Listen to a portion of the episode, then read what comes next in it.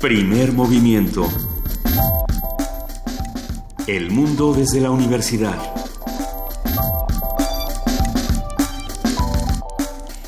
Siete de la mañana con cinco minutos. Soy Juana Inés de ESA. Estamos en primer movimiento. Está conmigo Luisa Iglesias. Muy buenos Luisa días, Iglesias? querida Juana Inés. Estamos aquí arrancando primer movimiento en este martes 10 de enero, que curiosamente para nosotros, aquí en México, es el día 9, o el día. Bueno, no, ya el, el día 10, quizá, de protestas. Me refiero a todas estas protestas del gasolinazo, mientras que para Estados Unidos es el día 10, se encuentra regresiva de que se acerca eh, vertiginosamente Trump. Eso, eso es algo muy interesante Sí. que podríamos comenzar a discutir. Por supuesto, es el, el primer, bueno, el, el último gran mensaje, el, la última, eh, el último momento en el que, en el que Obama se se dirige al pueblo Así es. estadounidense, vamos a ver qué dice, ¿no? Ya, ya habló frente a un grupo de jóvenes y a un grupo de activistas. Michelle Obama ya les dijo que no dejen de, de soñar, que no dejen de trabajar por lo que quieren, que no se dejen apabullar, ¿no? Fue una un discurso muy interesante en el que además lloraba y bueno, era una cosa muy, muy hermosa. Pero era conmovedor, sin duda lo que estaba diciendo era, era conmovedor. Tenía, por supuesto, cosas que todos podríamos cuestionar si miramos hacia atrás. Vamos a ver qué es lo que dice Barack Obama el día de hoy en su último, en su última presentación. En la- en- es la- será la última vez que lo escuchamos después de, del famosísimo Yes We Can. Ahora, ¿qué nos va a decir? Ahora a ver si va a cantar. Pero No, bueno, quien sí se, quien sí se dirigió ayer a, a sus mandatados, como dicen, como a su, al pueblo mexicano, fue el presidente Enrique Peña Nieto. Y fue, eh, pues, un, en un anuncio que, que, pues, no sé, si a, a usted le gusta la nostalgia, pues era como de los 80. Hablábamos afuera del aire que si tú te acordabas de lo que era el precio pacto, pero tú no, no te acuerdas, Luisa, de lo que era el precio pacto, que era ese momento en el que se reunieron diferentes eh, diferentes autoridades y miembros de, la, de las cúpulas empresariales, Así como es. dicen en, en ciertos medios. Em, y dijeron, bueno, vamos a bajar tanto los precios y vamos a hacer algo muy explícito y muy claro para todos de que estamos haciendo un esfuerzo para que los precios no suban tanto y podamos más o menos mantener el poder adquisitivo de las personas o por lo menos, bueno, que no sea tan dramático el cambio. Y bueno, es, a eso suena un poco esta reunión, eh, este, este acuerdo que firmaron, que tampoco dice mucho, ya se quejó la Coparmex, que según estuvimos, estuvimos recordando hace un momento, es la Confederación Patronal de la República Mexicana. La cual es un sindicato patronal de afili- afiliación voluntaria que reúne empresarios de los diferentes sectores, que agrupa más de 36 mil empresas dentro de 67 centros empresariales a nivel nacional. Esa es la Coparmex. Eh, bueno, yo creo que la Coparmex tiene razón. Yo no sé cuánto se hayan tardado en hacer este, este precio pacto en su momento, pero lo que hace Enrique Peña Nieto en tres días para, para la Coparmex sin duda no es suficiente. Entonces, este pacto que propone para fortalecer la economía, pues la Coparmex simplemente no lo firma.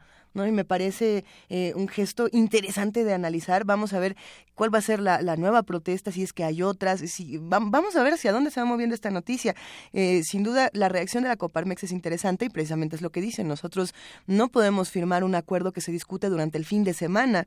Eh, va- vamos a discutir algo que tenga muchas más eh, bases, que tenga un fundamento real. Entonces, vamos a ver qué pasa. Venturosamente hoy hablaremos con, eh, con alguien, bueno, mañana hablaremos más a fondo sobre la articulación de, eh, inversión pública y privada, que según nos decían la semana pasada, eh, Francisco Rodríguez y Enrique Cárdenas es la única manera de lograr algún tipo de reactivación del mercado interno. Pero eh, hoy en nuestra nota nacional hablaremos también sobre, sobre el gasto y sobre, sobre gasto legislativo que... ¿Cuánto, ay, cuánto dinero se, se quedan los senadores porque dicen que, que esto va para acá y que esto va para allá? Eso es lo que vamos a discutir. Pero el día de hoy, querida Juana Inés, vamos a arrancar con un tema que cuando lo planteaste a mí me dio una emoción loca y creo que le va a ocurrir lo mismo a los queridos radioescuchas que hacen comunidad con nosotros. En este martes de mitos vamos a hablar de los olores, pero de estos olores que evocan y que nos hacen recordar ciertas épocas de la vida. A veces cuando entramos a alguna casa y olemos algo que no sabemos precisamente qué es decimos, ah, esto me recuerda a la infancia o a veces hasta en sueños esto llega a ocurrir. Es interesantísimo el tema de los olores, a mí me encanta. Y por eso lo vamos a platicar en nuestro martes de mitos con Cecilia Benvibre. Ella es investigadora del Instituto de Patrimonio Sostenible en el University College en Londres y su proyecto de doctorado desarrolla un marco para identificar, analizar y preservar olores con valor cultural. ¿Olores con valor cultural? Ella se pregunta a qué huele la historia. Qué, belleza. Vamos a platicar con ella. ¿A qué huele su historia, queridísimos radioescuchas? Escríbanos, estamos en arroba P Movimiento, en Diagonal Primer Movimiento UNAM y en el teléfono 55 36 43 39. Hoy vamos a hablar con Edith Zitlali Morales de la Dirección General de Música de la UNAM, de la UFUNAM, por supuesto, y vamos a hablar de la gala de inauguración. Eh, se va a poner bastante bueno, ya conocen el programa de la gala de inauguración, quédense con nosotros porque por ahí Tchaikovsky se está sumando y eso siempre es una buena noticia. En la participación del Programa Universitario de Estudios de la Diversidad Cultural y la Interculturalidad vamos a hablar con José del Val, su director, quien nos va a platicar sobre los pueblos indígenas de México en 2017, su agenda y sus temas más urgentes. Vamos a contar con la participación del Programa Universitario de Estudios de la Diversidad Cultural y la Interculturalidad. Vamos a hablar con José del Val, su director, y también, además de esto que ya, que ya mencionamos, en la nota nacional vamos a preguntarnos cómo justificar o no el gasto legislativo. Esto lo decíamos al principio del programa y, y va a estar bueno, no se, no se despeguen porque Luis Lozano Arredondo, coordinador del Centro de Análisis Multidisciplinario de la Facultad de Economía, nos lo va a contar.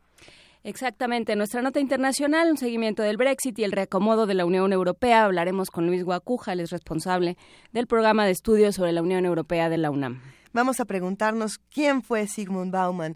Falleció Sigmund Bauman el día de ayer y se siente como un déjà vu del 2016 cuando el 9 de enero comienzan a, fallecer nuestros héroes. Eh, vamos a platicar con Olga Sabido, socióloga, profesora investigadora de la UAM Capotzalco, doctora en ciencias políticas y sociales y especialista en pensamiento y teoría sociológica sobre este personaje fundamental para la historia eh, de la filosofía y de la sociología de nuestro país y, del mundo. Y del mundo, que nos dijo que el amor podía ser líquido, por ejemplo.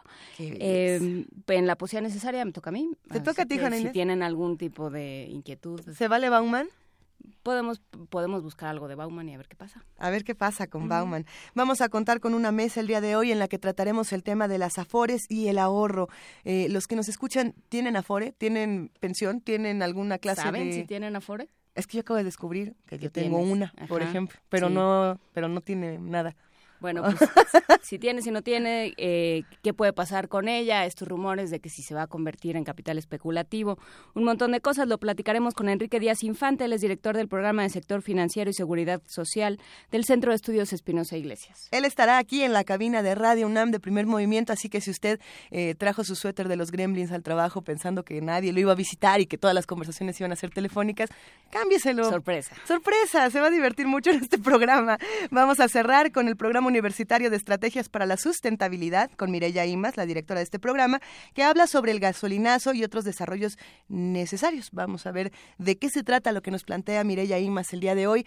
Así que los invitamos a que se queden con nosotros de 7 a 10 de la mañana, aquí en Primer Movimiento, que está en el 860 de AM, en el 96.1 de FM y en www.radiounam.unam.mx. Eh, les preguntamos, ¿ustedes saben qué es la psoriasis? La psoriasis, enfermedad inflamatoria de la piel y que se localiza principalmente en zonas de articulación como codos y rodillas, puede provocar enfermedades cardiovasculares, diabetes y síndrome metabólico. La información la tiene nuestra compañera Virginia Sánchez. Existe una enfermedad inflamatoria cutánea llamada psoriasis, la cual se caracteriza por la presencia de placas rojizas en la piel, rodeadas o llenas de escamas gruesas y blanquecinas. Se localiza sobre todo en zonas de articulación como codos, rodillas o cadera. La enfermedad se presenta no solo a nivel de la piel, también involucra a otros órganos y sistemas en aquellos pacientes que la padecen y presentan una zona afectada que abarca más de un 40% de la superficie cutánea, se ha detectado una disminución a la sensibilidad de la insulina, principalmente en la piel. Así lo señala la doctora Miriam América Jesús Silva, académica adscrita a la Clínica de Oncodermatología de la Facultad de Medicina de la UNAM este mismo hallazgo se ha encontrado que en los pacientes que tienen resistencia a la insulina tienen esta misma disminución a la sensibilidad en las paredes de los vasos y puede dar lugar a que se originen placas de aterosclerosis. Entonces, se ha encontrado que como ambas enfermedades son de inflamación crónica, esta inflamación produce algunas citocinas y nos puede dar una resistencia a la insulina por alteración en los receptores de la misma, sobre todo a nivel de la proliferación celular, en este caso de las células de la piel. La frecuencia de casos de psoriasis en México es del 0.5% en la población general. Sin embargo, es una de las primeras 15 causas de consulta en los servicios de dermatología. La experta habla sobre los tratamientos. La psoriasis se tiene que tratar con medicamentos en los que se disminuya la proliferación de las células de la piel. Entonces, dependiendo de la extensión de la psoriasis, puede ser únicamente con tratamientos tópicos en los casos de una psoriasis que no sea muy extensa y en los casos en los que ya estamos hablando de una psoriasis muy extensa o en la que haya afección de uñas o de articulaciones, se pueden dar tratamientos biológicos que bloquean precisamente esta vía de cascada de inflamación para que no persista. La especialista señala que debido a que se trata de una enfermedad que provoca una inflamación sistémica, también incrementa el riesgo para otras enfermedades cardiovasculares como infartos y diabetes y síndrome metabólico. De tal manera que un paciente con psoriasis que también padezca obesidad o sobrepeso tendrá mayor exacerbación cutánea. Para Radio UNAM, Virginia Sánchez. Primer movimiento. Clásicamente... Universitario. Ver, ¿cuántos de los niños que ayer no querían ir a la escuela y que estaban pataleando porque por favor no los sacaron de la cama y arrancaron las cobijas y se fueron envueltos y, llegaron a clases y estaban de malas y de pronto hoy dicen, no, creo que no está tan mal, creo que ahora sí quiero regresar y hoy ya van de buenas? Eh, seguro hay muchos. Sí, seguro, sí, no, nadie dice, no, era más bonito quedarme en mi cama. Pero para los niños y para los papás, porque es un jueguito muy divertido. A ver, ¿qué vamos a jugar? que se organizó un, pues lo que en mis tiempos se llamaba un popurrí y ahora se llama un mashup. Ok de o sea, un remix popurrí mashup este ah, ajá de de canción bueno de melodías clásicas porque sí tenemos de todo tenemos y es que ya me quedé pensando si todos son clásicos o algunos son barrocos o algo así, pero bueno, de aquello que se llama música clásica de manera incorrecta. Que le dicen y que no es. Que le dicen y que no es. Aquí nos dice la productora que puede ser académico también. De música académica. Ok podemos escuchar a muchísimos intérpretes y si usted ve el video que vamos a subir a redes sociales, ahí están las notitas que le tocan a cada uno. Estas son de Sansón, estas son de Mozart, estas son de Beethoven. Esto es un taco campechano intelectual. Exactamente. Ah. Vamos a escucharlo.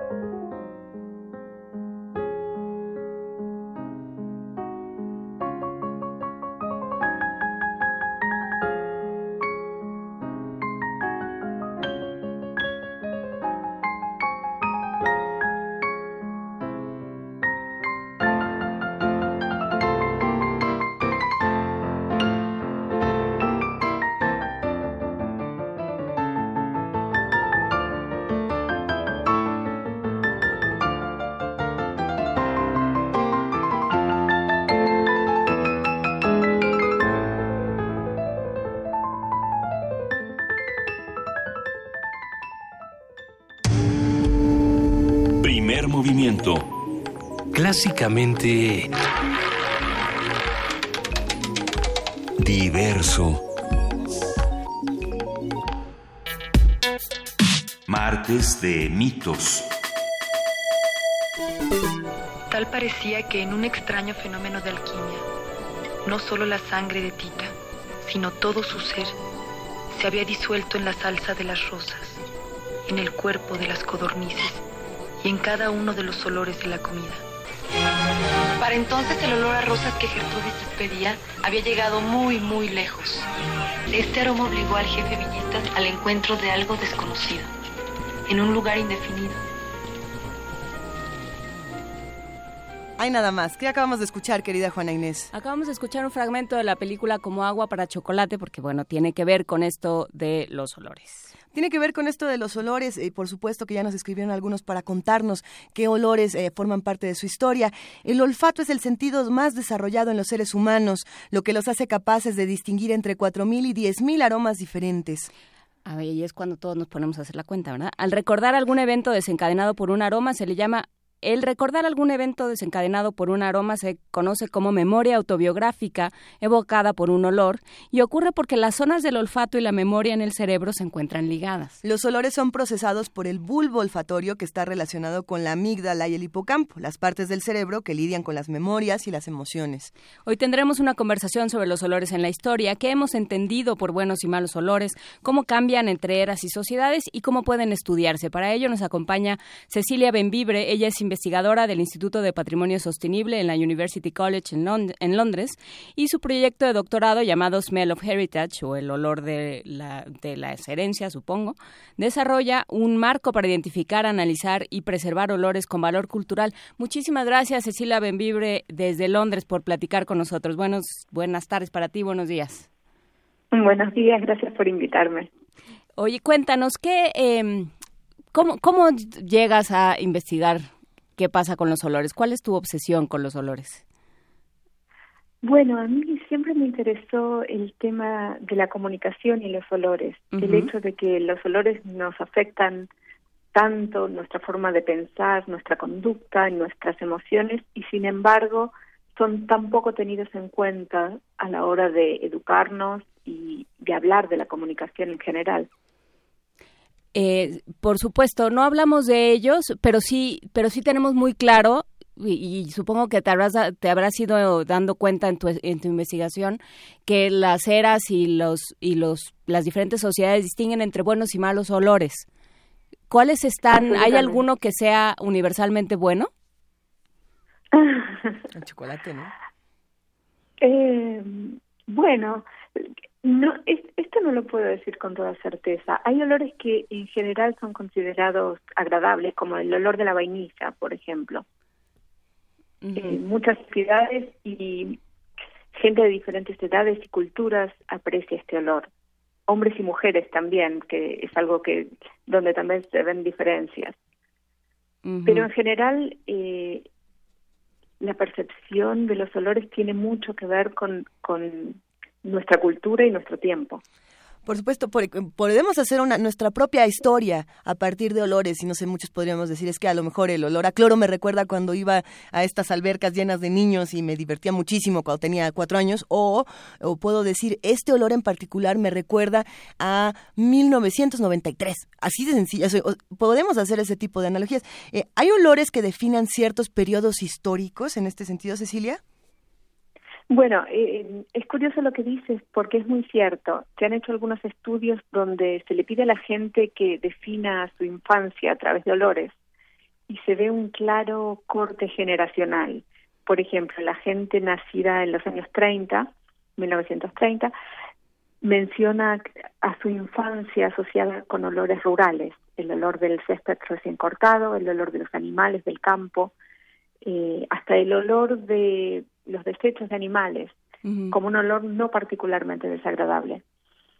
Y si nos movemos 30 años, la gente nacida en los años 60, por ejemplo, o que fueron niños en esos años, hablan del olor de la laca para el pelo, del olor del Play-Doh, la plastilina, para jugar, del olor de las muñecas de plástico. Sí, o sea, ya, por supuesto, el olor del plástico er, es algo que es completamente generacional, ¿no? Las, eh, Pues hace, no sé, dos generaciones no había plástico, había celuloide, si acaso. Había muñecas de celuloide. muñequita de celuloide. Exactamente. Que luego olían a vinagre. Que luego olían a vinagre, exactamente. Oye, y cuéntanos, eh, ¿qué te has ido encontrando? ¿Cuál, cuál eh, porque, porque un poco tu idea es a qué huele la historia, ¿no? Eso es un poco el, eh, la premisa con la que arrancas tu investigación. Sí, eh, el proyecto en el que estoy trabajando tiene una gran parte experimental. Entonces, lo que estoy desarrollando es un proyecto donde propongo que los olores son parte de nuestro patrimonio cultural y que es importante entender cómo podemos identificar olores que tengan un valor cultural y para estudiarlos y para preservarlos para futuras generaciones. ¿Cómo cuáles? ¿Cómo qué olores podríamos incluir en esta lista? Mm, por ejemplo, ahora estoy trabajando con el olor de las bibliotecas, las bibliotecas históricas, el olor de los libros viejos, para decirlo en pocas palabras. Este es un olor que nuestra época, mucha gente en nuestra época piensa que es un olor que nos representa, que tiene un significado muy importante para nosotros, con el que tenemos asociaciones de nuestra época de estudios, de la biblioteca en la casa de algún familiar, y que quizás dentro de 100 años no sea un olor que tenga un valor cultural tan fuerte. Claro, el olor, por ejemplo, de la tinta de la máquina de escribir, eso es algo que ya tampoco nadie recuerda. Absolutamente. Y que forma parte. Hay un registro oral, quizás un registro escrito, pero aún reconstruyéndolo dentro de 200 años, sin la información que nos permite entender qué pensaba esa gente, cómo, cómo interpretaba ese olor, qué lugar tenía en su vida cotidiana, no nos sirve de mucho. Entonces, eh, mi proyecto se concentra en estudiar estos olores desde el punto de vista químico para entender de qué están hechos y desde el punto de vista de la percepción humana para saber más sobre cómo los percibimos en este tiempo y en este momento. Por ejemplo, pensando en olores que también se combinan con sabores y que muchas veces, eh, eh, para muchos, por ejemplo, el olor de las panaderías eh, es un olor que, que, remite a muchísimas cosas, pero quizá... ¿Ya puedo citar a López Velarde? Ya puedes. hablar, hablar del santo olor de la panadería, como dices López Velarde. Exactamente. Pero pensando en cómo nosotros percibimos estos olores, ¿estamos realmente haciendo un recuerdo de la infancia cuando, cuando llegamos a este olor o un recuerdo de la juventud o más bien estamos teniendo otro tipo de de, experiencia sensorial? Mm, creo que es un poco de todo. Para responder tu pregunta, no es mi especialidad, eh, no hago neurociencia, pero creo que la conexión con la memoria es principalmente la conexión, como ustedes decían, con la memoria autobiográfica y especialmente la conexión con los primeros años de vida. Es, es muy, muy fuerte está demostrado que tiene que ver eh, más o menos que como hasta los 10 años o poco más. Absolutamente. no, no, hasta los 10 un poquito menos también. O sea, los, nuestras, nuestros recuerdos más acendrados, más eh, guardados en las junturas del cerebro, tienen que ver, pasan por el olfato. Sí. Porque eh, los, los pequeños tienen el olfato más desarrollado o por qué? No, mm, no creo que es por eso, creo que es por, eh, como mencionabas antes, la proximidad eh, del olfato y lo que se llama el cerebro primitivo, ¿no? Que están en, el mismo lugar, en, la cabeza. Eh, nuestros eh, Muchas veces se dice que la memoria relacionada con los olores es la más potente, pero es especialmente especialmente potente cuando tenga que ver con los olores de la infancia. Eh, también se dice que tiene esa fuerza porque a menudo nos sorprende, ¿no? Eh, el olor es como un fenómeno invasivo.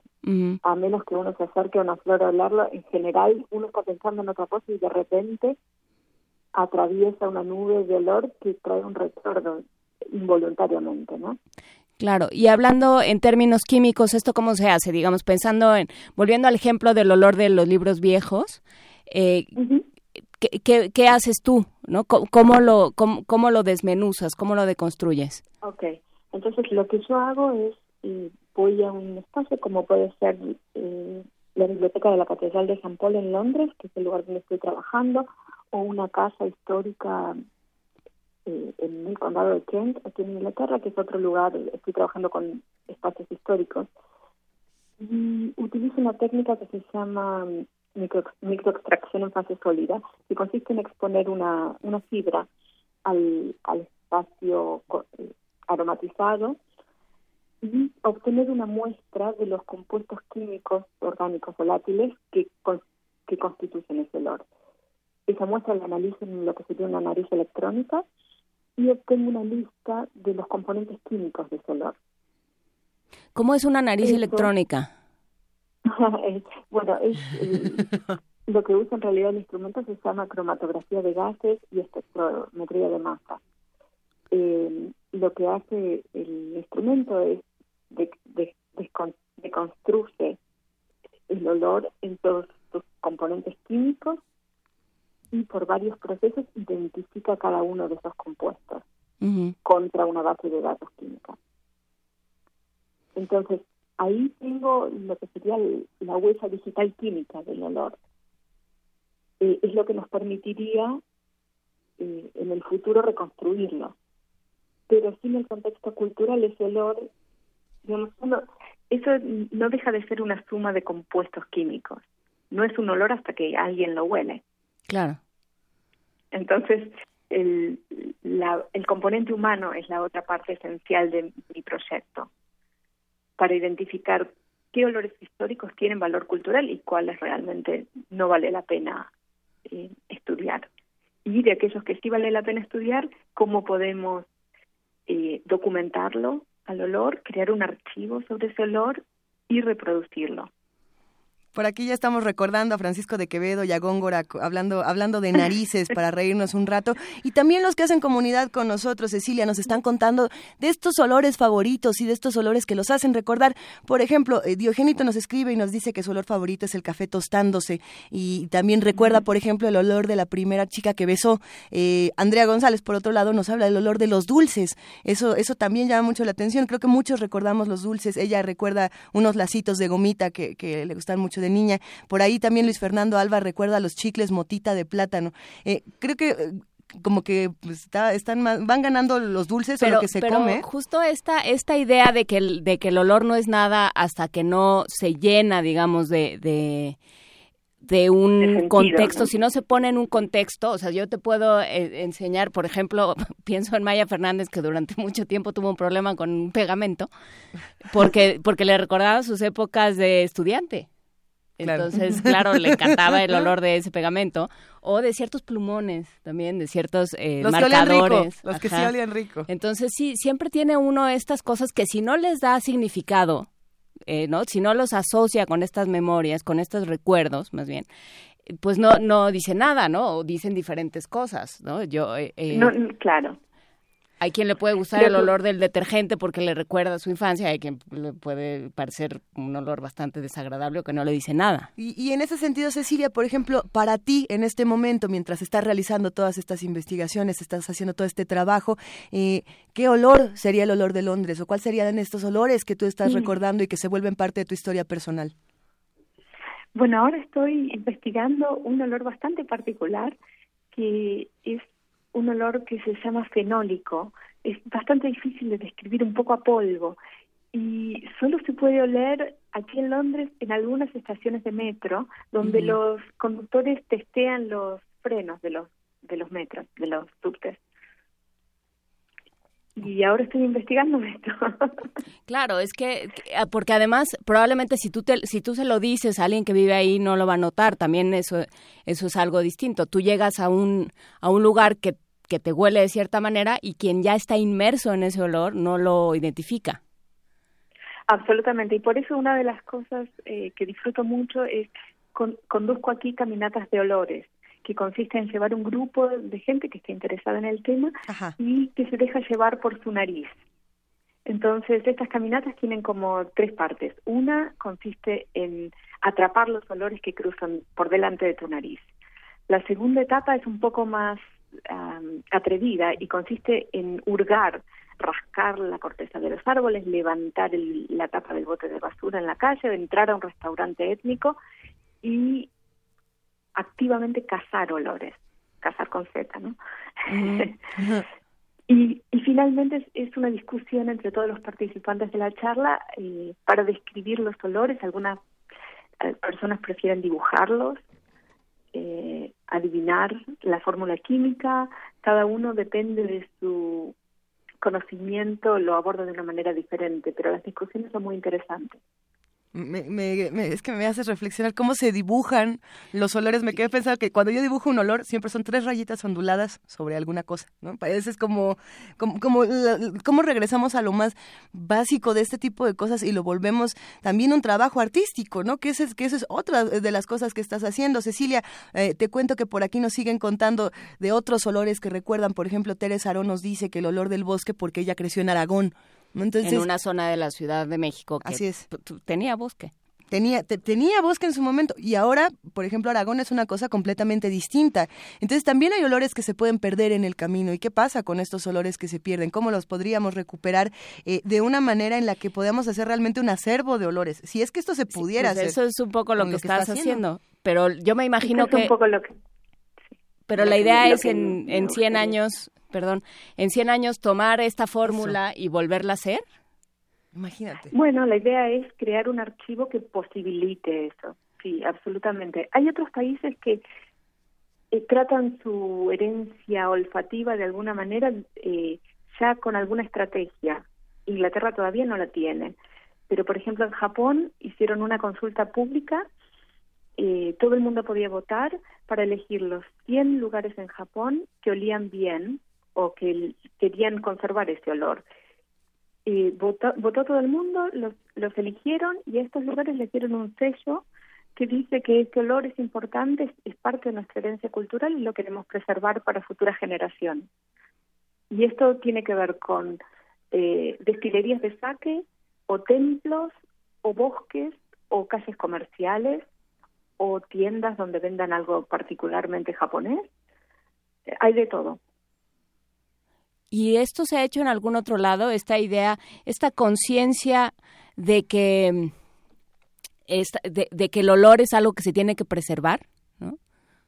A nivel política, lo sé de Japón y de Francia. En el sur de Francia, en la región donde se cultivan las flores para hacer los perfumes, las esencias, eh, los aceites esenciales. Ellos han presentado ante la UNESCO este año un pedido para que se reconozca no solo los olores, sino también las prácticas y el conocimiento asociado con esta industria eh, como parte del patrimonio inmaterial de la humanidad. Por ejemplo, y esto se está discutiendo ahora en la UNESCO el, el, caso de los perfumes es interesante, a lo mejor ir investigando, no sé si ya se ha hecho, cómo cambian los, eh, cómo cambia esta idea de lo que es atractivo y de lo que te vuelve, porque un poco la idea del, del perfume es una especie de complemento, ¿no? Una cosa muy animal que te, que complementa aquello a lo que ya hueles, ¿no? Y que, cómo va cambiando la idea de lo que es deseable de una época a otra, ¿se ha hecho?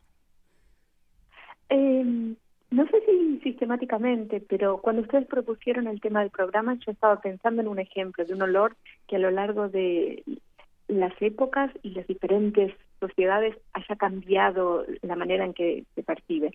Y pensé que un buen ejemplo era el olor del tabaco, que el, el tabaco cuando los europeos lo encontraron en América, se utilizaba con motivos religiosos y ceremoniales. Era un olor muy apreciado porque se asociaba con ceremonias. Eh, en el siglo XVIII se convirtió en el olor del pecado porque la gente que fumaba eran los artistas, las prostitutas, los obreros, los extremistas. Y luego en el siglo XIX y siglo XX se convirtió en el olor de la enfermedad y, y en algunos lugares el olor de la resistencia, ¿no?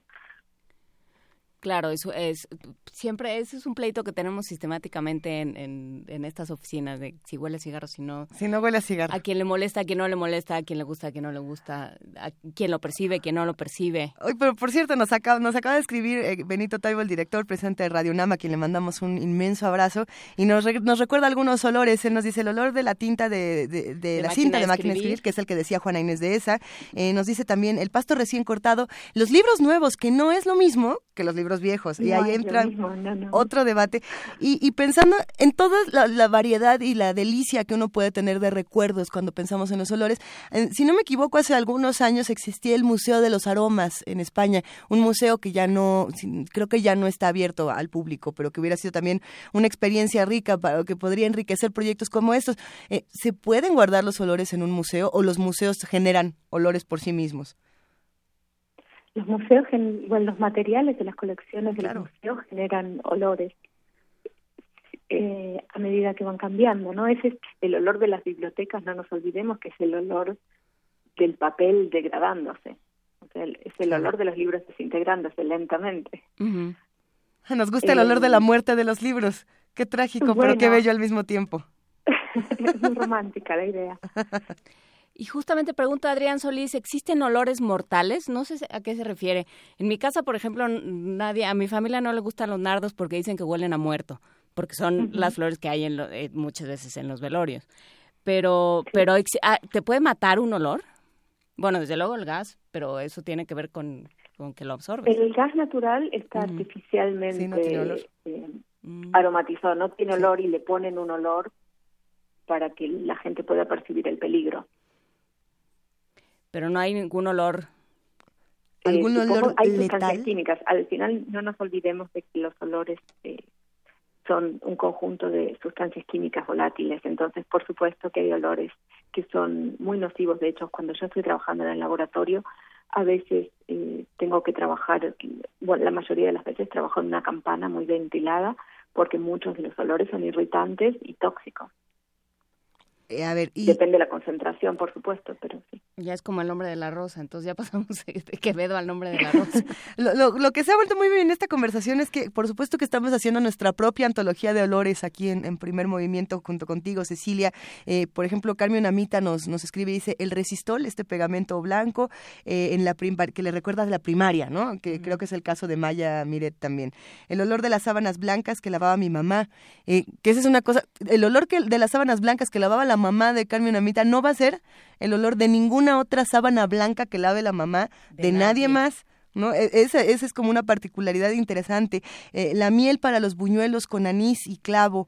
Eh, también por ahí los, el mercado de dulces de la Merced nos dice, eh, ¿quién, ¿quién, nos dijo? El Zarco, esto nos lo dice el Zarco. Juan Rocha nos habla de, la muerte del olfato. creo que todos tenemos un, interés muy profundo en el asunto de los olores. David Alejandro nos habla también de la carne asada, el café y vuelve a repetir el olor de una mujer. cada persona tiene su propia marca, pero esas marcas sí, no, no, podemos guardarlas, es decir, podemos guardar el olor de los libros viejos, pero ¿podemos guardar el olor de las personas? hay un artista en el norte de Europa que lo ha intentado y ha publicado un librito que contiene los olores de varios hombres con los que ha compartido su vida. No tengo acceso a la primera fuente para comparar, entonces no sé si son fidedignos o no, pero huelen humanos huelen humanos y entonces van diciendo mm, un cuarto de la banda Yardley, mm, tres octavos de Bradley Cooper. Sí. ok. Pero lo que quería decir es que lo que están haciendo los docentes ustedes, esta recopilación de olores que, que para ellos tienen un valor cultural y personal, es increíblemente valioso. Claro, eh, me quedé... Es una parte esencial del archivo de olores. Claro, me quedé pensando, por supuesto, tiene uno que pasar por Patrick Susskind y el perfume, pero también, o sea, una novela donde puedas capturar el olor de esa mujer, de esa persona, de ese ser humano y ponérselo a alguien más y ver qué pasa. Las feromonas. Ajá.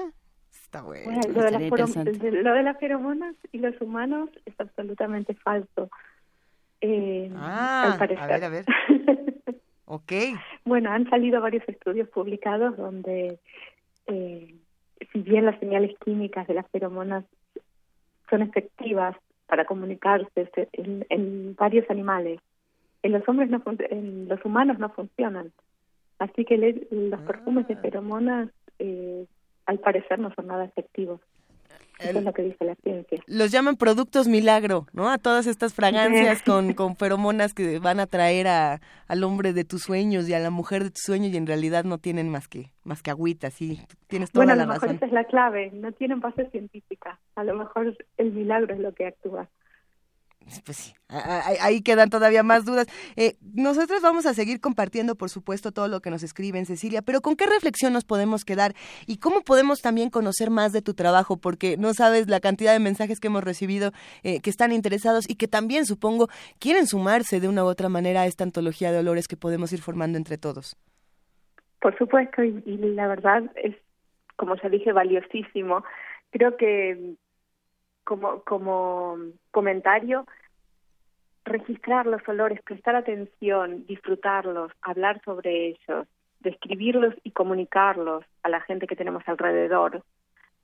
Creo que en sí es una práctica que no es muy habitual y es muy valiosa y dice mucho sobre quiénes somos como personas y como sociedad. Claro, y, y nos define.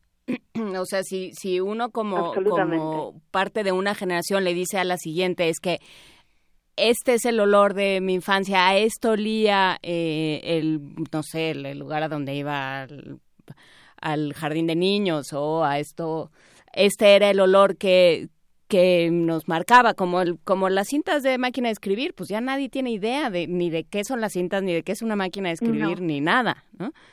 Y, y, claro, son, o el papel revolución, como decía alguien en, en Twitter, que es este papel muy vasto, muy, eh, muy muy de, baja calidad que se utilizaba utilizaban mucho los escritores. Mi papá usaba mucho papel revolución y que ya no y que ya no casi no se consigue o que ya se usa poco porque ya hay mucho más acceso a, a otro tipo de papeles.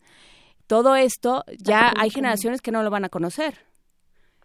No salvo que se los contemos desarrollemos alguna forma de preservarlo. Pero primero hay que reconocer que tiene un valor. Claro. Pues sí, exactamente. Pues muchísimas gracias, Cecilia Benvibre, eh, investigadora del Instituto de eh, Patrimonio Sostenible de la University College en Londres. Su proyecto de doctorado se llama Smell of Heritage, desarrolla un marco para identificar, analizar y preservar olores con valor cultural. ¿Dónde te pueden encontrar? ¿Dónde, si hay alguien que esté interesado en tu investigación o en eh, ponerse en contacto Tengo contigo? Tengo una cuenta de Twitter que se llama Smell of Heritage. Eh, y les, puedo dar los datos para que los publiquen en la página, si les parece bien. claro que sí. Eh, ahorita ahorita te, los toma la producción. Muchísimas gracias por estar con nosotros. Oye, y ya para... Gracias a ustedes, que tengan lindo día. Un gran día, Cecilia. Mira, ya para despedirnos escribe Paco Barajas, que es trombonista y que, que, es nuestro gran amigo aquí de Primer Movimiento. Un abrazote, Paco. Y nos dice que él es músico, ¿no? Entonces, el olor a conservatorio, a madera vieja y mármol, a martinetes de piano viejo, a estuche y de trombón, y luego dice a baba. es maravillosa esta reflexión. Entonces, bueno, cada quien vaya haciendo su antología de olores, su antología personal de olores y vamos a platicar más adelante de todo esto. Un abrazo, Cecilia. Hasta luego. Hasta luego, amor. Y nosotros vamos con música. El olor de la lluvia de Johnny Ventura. Ah, claro.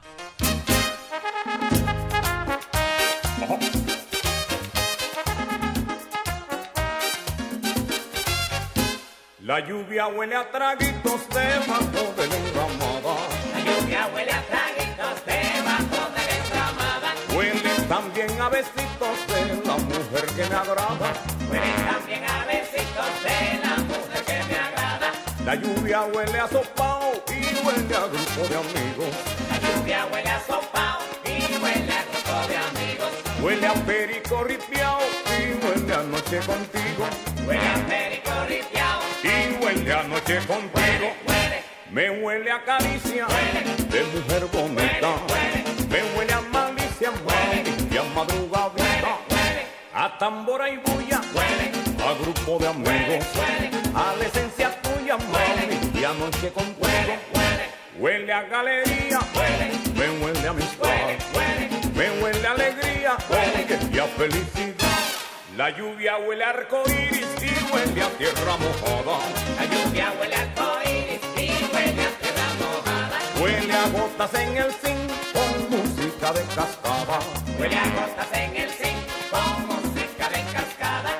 La lluvia me huele a guiso, huele a sancocho de pato.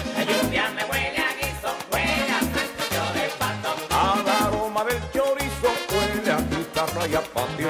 Al aroma del chorizo, Huele a guitarra y a patio. huele, A sancocho de pato. huele, A traguito de huele, huele, A guitarra en patio. huele, A merengue y huele, huele, A rico asopao. huele, A tierra mojada. huele, A chivo guisao. Mami, bajo la enramada. huele, Me huele a bandeja. huele, Con café con pan. huele, huele. A canciones viejas.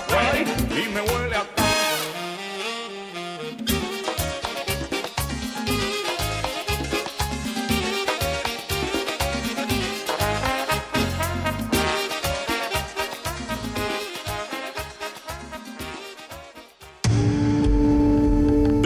movimiento. Clásicamente... Incluyente.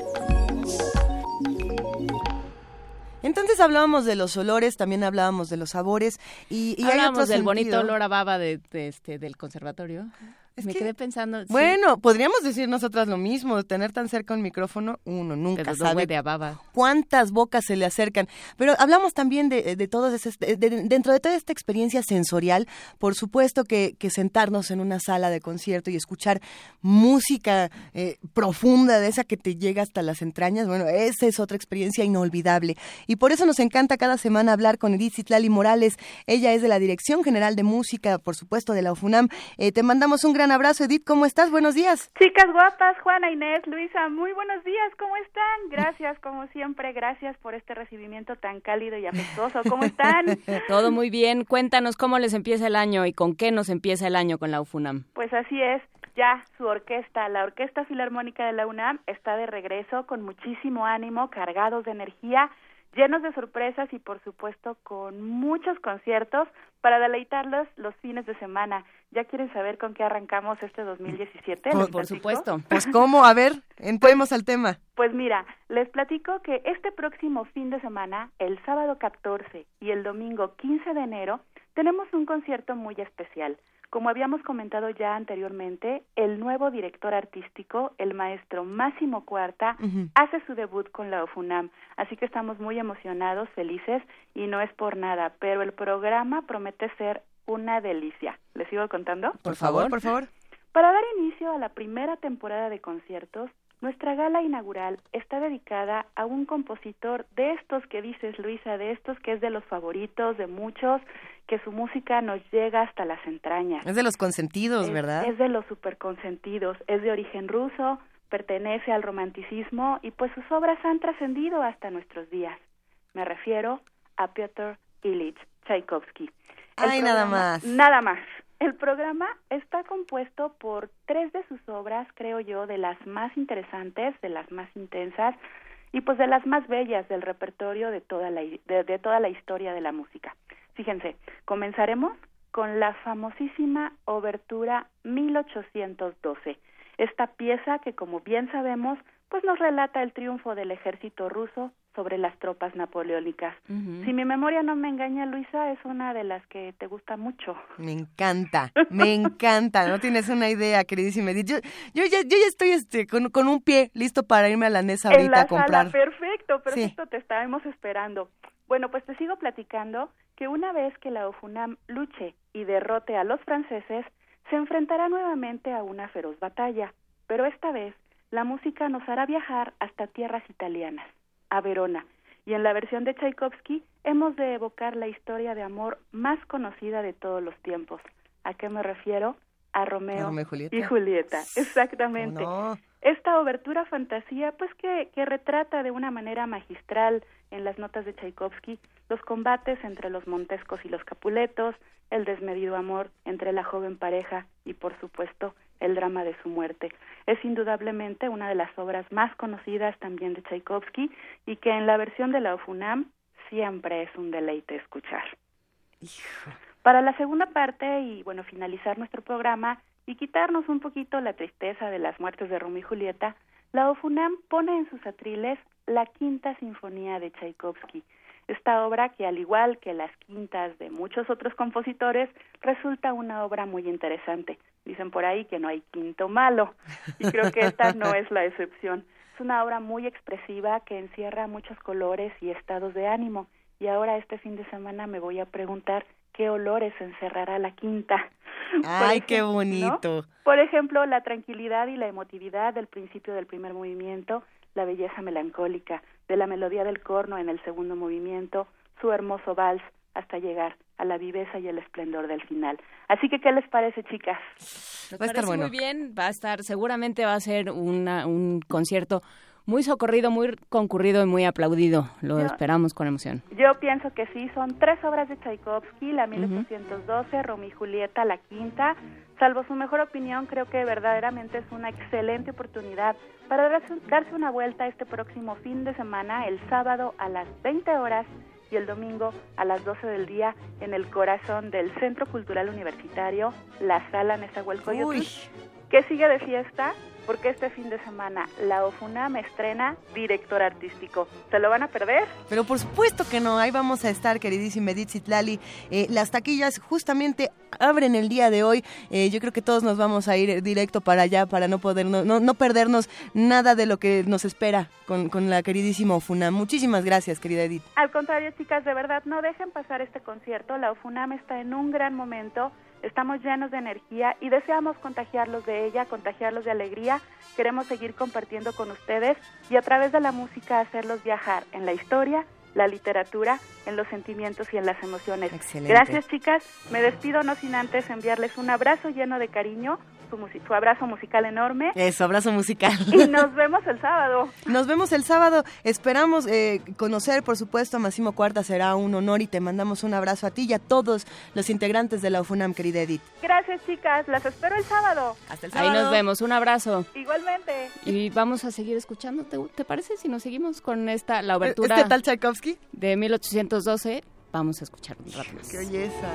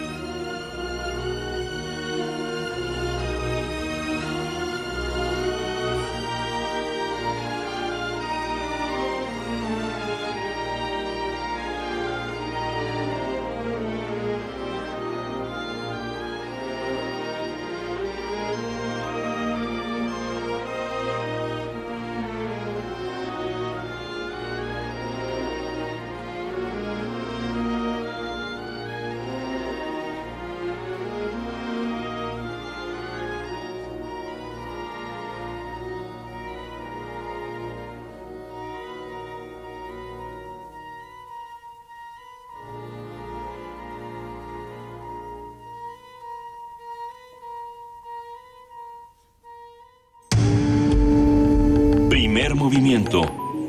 Clásicamente... Universitario.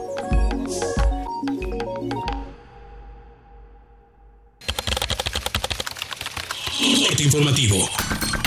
La UNAM. Un estudio del Centro de Análisis Multidisciplinario de la Facultad de Economía de la UNAM reveló que, aunque en el actual sexenio el salario mínimo de los trabajadores ha aumentado nominalmente un 12.8%, su poder adquisitivo real disminuyó 11.11% debido al incremento de los precios de los productos básicos. En México, el reclutamiento en las empresas se ha vuelto más complejo porque hoy en día conviven tres generaciones en un mismo ambiente laboral, los millennials, los X y los baby boomers, por lo que lograr que colaboren y se entiendan es un reto, afirmó Erika Villasencio, académica de la Facultad de Psicología de la UNAM. Nacional. Andrés Manuel López Obrador, líder nacional de Morena, señaló que en el gobierno de Felipe Calderón la gasolina se incrementó en 70%, esto al responder a Margarita Zavala, quien lo acusó de aplaudir medidas como el gasolinazo. Ayer en el colmo de la hipocresía, la esposa de Felipe Calderón dice que el gasolinazo de Peña Nieto es el peor que se haya registrado en la historia reciente. Se le olvida que cuando su esposo detentaba la presidencia de la República, la gasolina aumentó 70%. No estoy defendiendo a Peña, nada más quiero dejar de manifiesto que son lo mismo. Ahora padecen amnesia y se convierten en opositores cuando representan a la misma mafia del poder. La Secretaría de Seguridad Pública de Veracruz puso a disposición de la Fiscalía General del Estado a 19 elementos del mando único acusados de participar en los saqueos y actos vandálicos contra centros comerciales. Alfonso Guajardo, secretario de Economía, señaló que ante la decisión de la Coparmex de no suscribir el acuerdo para el fortalecimiento económico, dijo estar dispuesto a escuchar los posicionamientos frente al convenio. Luis Videgaray, secretario de Relaciones Exteriores, aseguró ante embajadores y cónsules que la relación con el nuevo gobierno de Estados Unidos no será ni de conflicto ni de sumisión. Hay voces que desde ahora se alzan promoviendo una estrategia de conflicto, confrontación y a veces incluso de insulto. Otras voces pronostican la sumisión vergonzosa. México no habrá de optar por ninguna de esas puertas falsas. México va a actuar como lo ha hecho a lo largo de su, de su historia diplomática con dignidad y con inteligencia. Con el objetivo de atender emergencias de seguridad y de tipo médico, el jefe de gobierno de la Ciudad de México, Miguel Ángel Mancera, puso en operación el número de emergencias 911. Esta transición que estamos hoy anunciando de 911, ustedes eh, lo van a ver, van a ver eh, lo que significa. Solo en el espacio de tiempo que hemos estado hablando aquí, es probable que se hayan realizado ya al menos 2.000 llamadas de emergencia en este mismo centro, en el ahora 911. 2.000 llamadas. ¿Por qué? Porque todos los días aquí recibimos 90 mil llamadas. Ese es el registro que tenemos. Estamos dando cuenta de la aplicación 911 CDMX. Esta aplicación a partir del día de hoy está disponible para todos los equipos eh, telefónicos inteligentes. Economía y finanzas. El secretario general de la Organización para la Cooperación y el Desarrollo Económicos, José Ángel Gurría, aseguró que ante un contexto internacional complicado en materia económica, México debe poner en marcha dos elementos estratégicos para obtener mayores niveles de crecimiento económico. Afirmó que sin las regulaciones y competencia adecuadas, ningún país puede aspirar a un crecimiento sostenido de su economía. La política de competencia es crucial para aumentar la productividad. En México se cayó la productividad y está, está repuntando. Tenemos ahora una especie como de, como de U y estamos ya por encima de los niveles de productividad que tuvimos antes de la crisis, pero todavía con un crecimiento modesto respecto de las necesidades que tiene México. Sin política de competencia no podemos aumentar la productividad, así de fácil.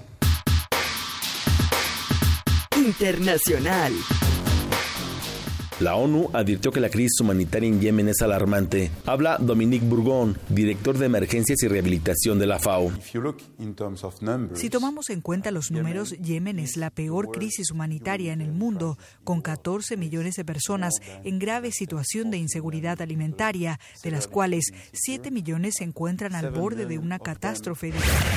La Agencia de la ONU para los Refugiados Palestinos lanzó dos llamadas internacionales en las que solicita 813 millones de dólares para financiar las necesidades humanitarias de los refugiados palestinos afectados por el conflicto en Siria. Hasta aquí el corte, en Nora más información. Radio UNAM, clásicamente informativa. Una orquesta en la cocina. Cuarteto de cuerdas en el auto. Y un violonchelo solista sentado en el sillón favorito de la sala. Orquesta Filarmónica de la UNAM. Desde la sala Nezahualcóyotl. Escucha los conciertos los domingos al mediodía. Desde la comodidad de tu casa. 96.1 FM. Radio UNAM.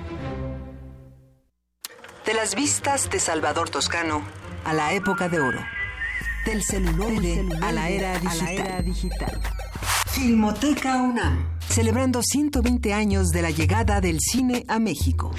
Sala de exposiciones, acervo y restauración, cine en línea, talleres, hemeroteca.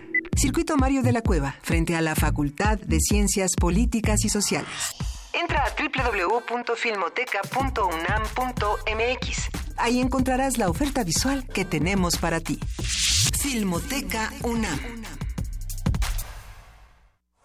Ahora le pasó a Ana, pero antes fue a Beatriz, Laura, Maribel, Julia, Carmen, Abril, Cecilia y miles de mujeres más. Ya basta. Mientras ves o escuchas este mensaje, la violencia física contra las mujeres sigue en aumento y el 60% de ellas la está padeciendo. Por nosotras y por todos, ni una más. Partido del Trabajo. Hashtag ni una más. Las mayores producciones operísticas en el recinto cultural más importante de Nueva York desde la comodidad de tu universidad. En vivo, desde el Met de Nueva York, temporada 2016-2017, en el Teatro Juan Ruiz de Alarcón del Centro Cultural Universitario. Consulta la cartelera en www.cultura.unam.mx, diagonal arte en pantalla. Una experiencia musical importada en el acto. Radio UNAM y Cultura UNAM invitan. El Gran Palais de París, una de las sedes más emblemáticas de la cultura en Europa, presenta, después de seis décadas, la más grande exposición dedicada al arte mexicano. México 1900-1950. Diego Rivera, Frida Kahlo, José Clemente Orozco y las vanguardias. Las manifestaciones artísticas y el patrimonio cultural de México están orgullosamente presentes en el mundo. Secretaría de Cultura, Gobierno de la República. La 38 Feria Internacional del Libro del Palacio de Minería convoca a estudiantes o recién egresados de la UNAM a formar parte de su grupo de becarios en actividades culturales. Buscamos iniciativa, excelente comunicación y facilidad para trabajar en equipo. Se ofrece remuneración económica.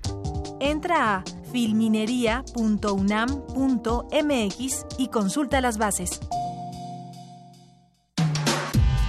Primer movimiento. Podcast y transmisión en directo en www.radiounam.unam.mx.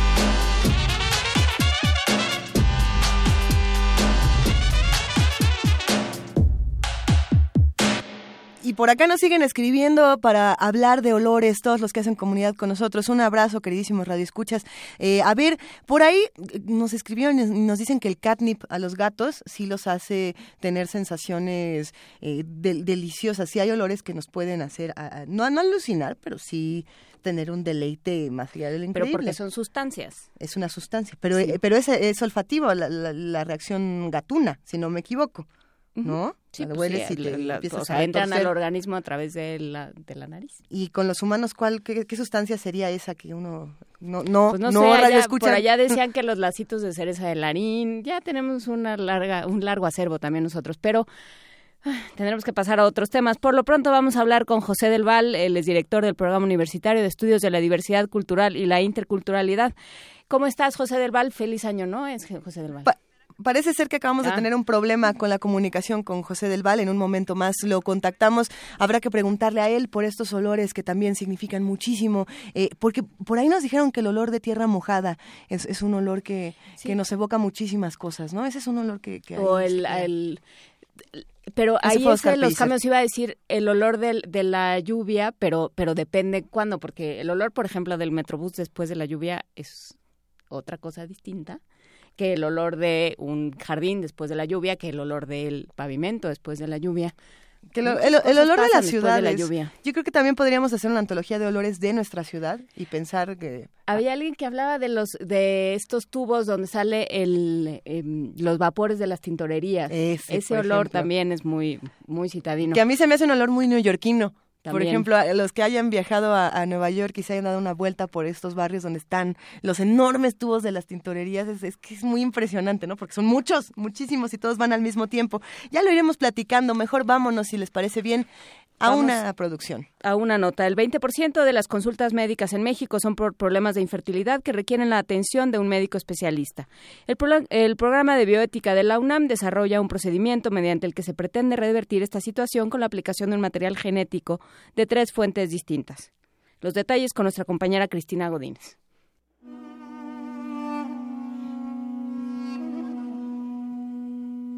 Por distintas causas, algunas personas que desean hijos tienen dificultades para conseguirlo.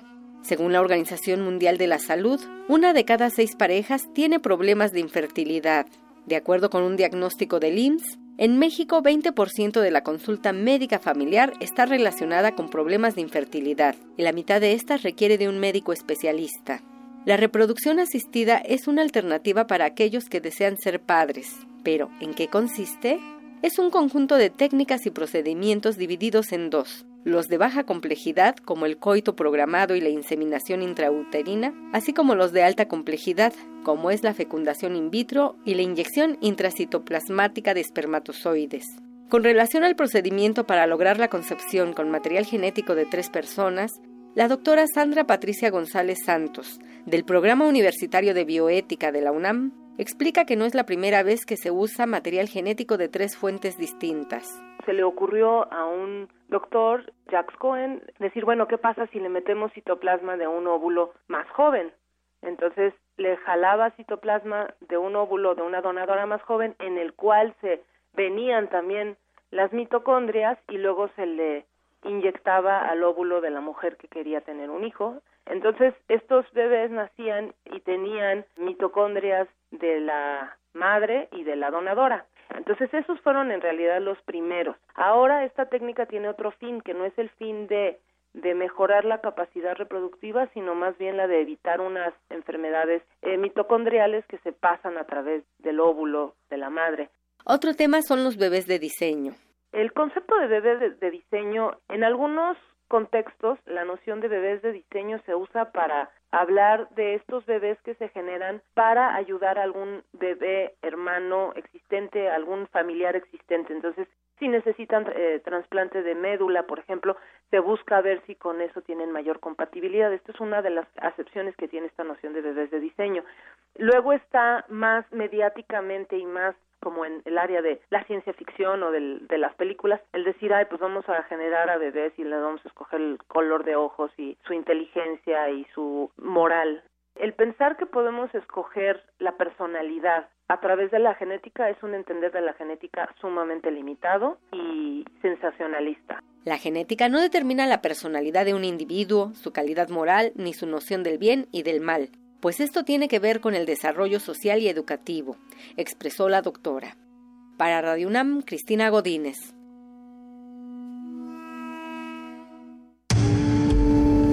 Primer movimiento. Clásicamente... Reflexivo. Nota Nacional. Vamos a hablar esta mañana en nuestra nota nacional sobre cómo justificar o no el gasto legislativo. El Senado de la República decidió sin justificación aparente aumentar su gasto en asesores en tan solo un año. Así, la Cámara Alta ingresó a su nómina a 546 nuevos consejeros al servicio de los senadores, comisiones y órganos de gobierno. Con estos nuevos ingresos, el registro de honorarios legislativos pasó de 795 a 1.341 contrataciones, un gasto que sobrepasó la inflación anual de 3% durante el año pasado.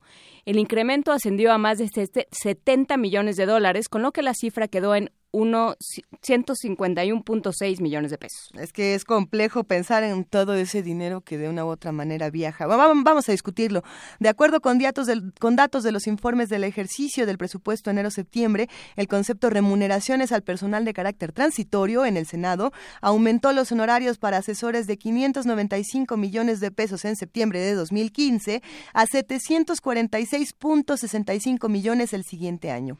Haremos un análisis de la pertinencia en necesidad de los gastos legislativos, cómo justificarlos y cómo leer los aumentos que se han anunciado en los últimos días, así como el anuncio de ayer de del presidente y de otras instancias gubernamentales y del sector productivo. Eh, con Luis Lozano Arredondo, coordinador del Centro de Análisis Multidisciplinario de la Facultad de Economía. Muchísimas gracias, Luis Lozano, por estar con nosotros esta mañana. Muy buenos días. Buenos días, Luis. Eh, cuéntanos, por favor, ¿por qué tenemos que gastar en nuestro poder legislativo? ¿Qué es lo que ha pasado en los últimos días? Bueno, los incrementos en el, poder legislativo no es la primera vez que se presentan. Son incrementos que en ocasiones anteriores han sido mucho mayores a lo que se supone tendría que estar establecido en el, de manera legal. El gobierno federal establece para el Poder Legislativo una serie de gastos para caso de asesorías, trabajos o temas de investigación. Ahora, eso establece el, poder este el poder federal. No significa que eso suceda en la realidad. Por lo general, se gasta en asesores que no asesoran, se gasta en investigaciones o trabajos de investigación para los senadores, cosa que no sucede y que continuamente si pregunta a investigadores o gente de la Universidad Nacional o de otras universidades y es un tema de discusión porque en muchas ocasiones es dinero que lamentablemente es un dinero perdido. Y esto si fuera realmente utilizado para asesoría y demás, no veríamos la serie de, y disculpen la expresión, la lamentable toma de decisiones, no solamente con el caso de la gasolina, sino las decisiones que se tomaron en el caso del presupuesto federal, en el caso de los recortes, los malos manejos que se han manejado en la propia Cámara de Senadores, en la Cámara de Diputados, con respecto a este rubro. Ahora, este dinero que se incrementó ahora para el gasto legislativo implicaría haber mejorado 450 escuelas primarias de este país, que eso sí tendría mucho mayor impacto que andar contratando legisladores que solamente se dedican o a charolear con el cargo de asesor legislativo que se dedican a andar paseando con nuestros ingresos y que también a ellos les tenemos que pagar también la gasolina, ¿no? Claro, que ese es, ese es el tema. Yo creo que, bueno, por un lado hay em, esta pregunta genuina de por qué hay que invertir en, eh, por qué, por qué hay que invertir en, en nuestro poder legislativo, ¿no? Que, que eso sería un asunto más teórico. Y luego, en este contexto, ¿cómo podemos o sea, cómo cae este anuncio, digo, cómo cae es bastante claro, pero pero cómo se, se entiende desde un punto de vista económico y social. O sea, económicamente y socialmente se supone que los legisladores tienen que tener estos gastos para que ellos hagan su trabajo legislativo para aprobar leyes, aprobar medidas económicas. Les voy a dar un ejemplo. En el caso de Europa, los ah, senadores, o el equivalente en el caso de los senadores, en el caso de Francia, en el caso de Alemania, solamente tienen uno. Y ese gana por lo menos cinco veces menos que un asesor o gasto que se da en el caso de mexicanos. Y este tipo de trabajos se supone que son para legislar mejor, cosa que no sucede. Ese, es, ese realmente es el problema. Se supone que eso es para mejorar su trabajo. Eso es lo que se argumenta, pero no sucede en la realidad. Se va, se pregunta, nosotros en el centro de investigación van y nos preguntan en muchas ocasiones y nosotros lo que a veces contestamos, como contestan otros investigadores, es por eso tienen asesores, páguenles a ellos para que investiguen y no tienen por qué venir a preguntarnos aunque nosotros les hagamos su trabajo. Y, por ejemplo, en el caso de la reforma energética, se supone que pagaron y gastaron para el caso de la reforma energética el equivalente para investigar, asesorar, si tuvieran ese trabajo de asesores, 110 millones de pesos. Y ahí están los resultados. Pidieron trabajos de investigación al TEC de Monterrey, pidieron trabajos de investigación a la Universidad Nacional, pidieron trabajos de investigación a la UAM, pidieron trabajos de investigación al Instituto Politécnico Nacional. Entonces, si se supone que en la, en la teoría tienen que hacer ese tipo de trabajos para que tomen buenas decisiones, hacen todo lo contrario y ni siquiera investigan.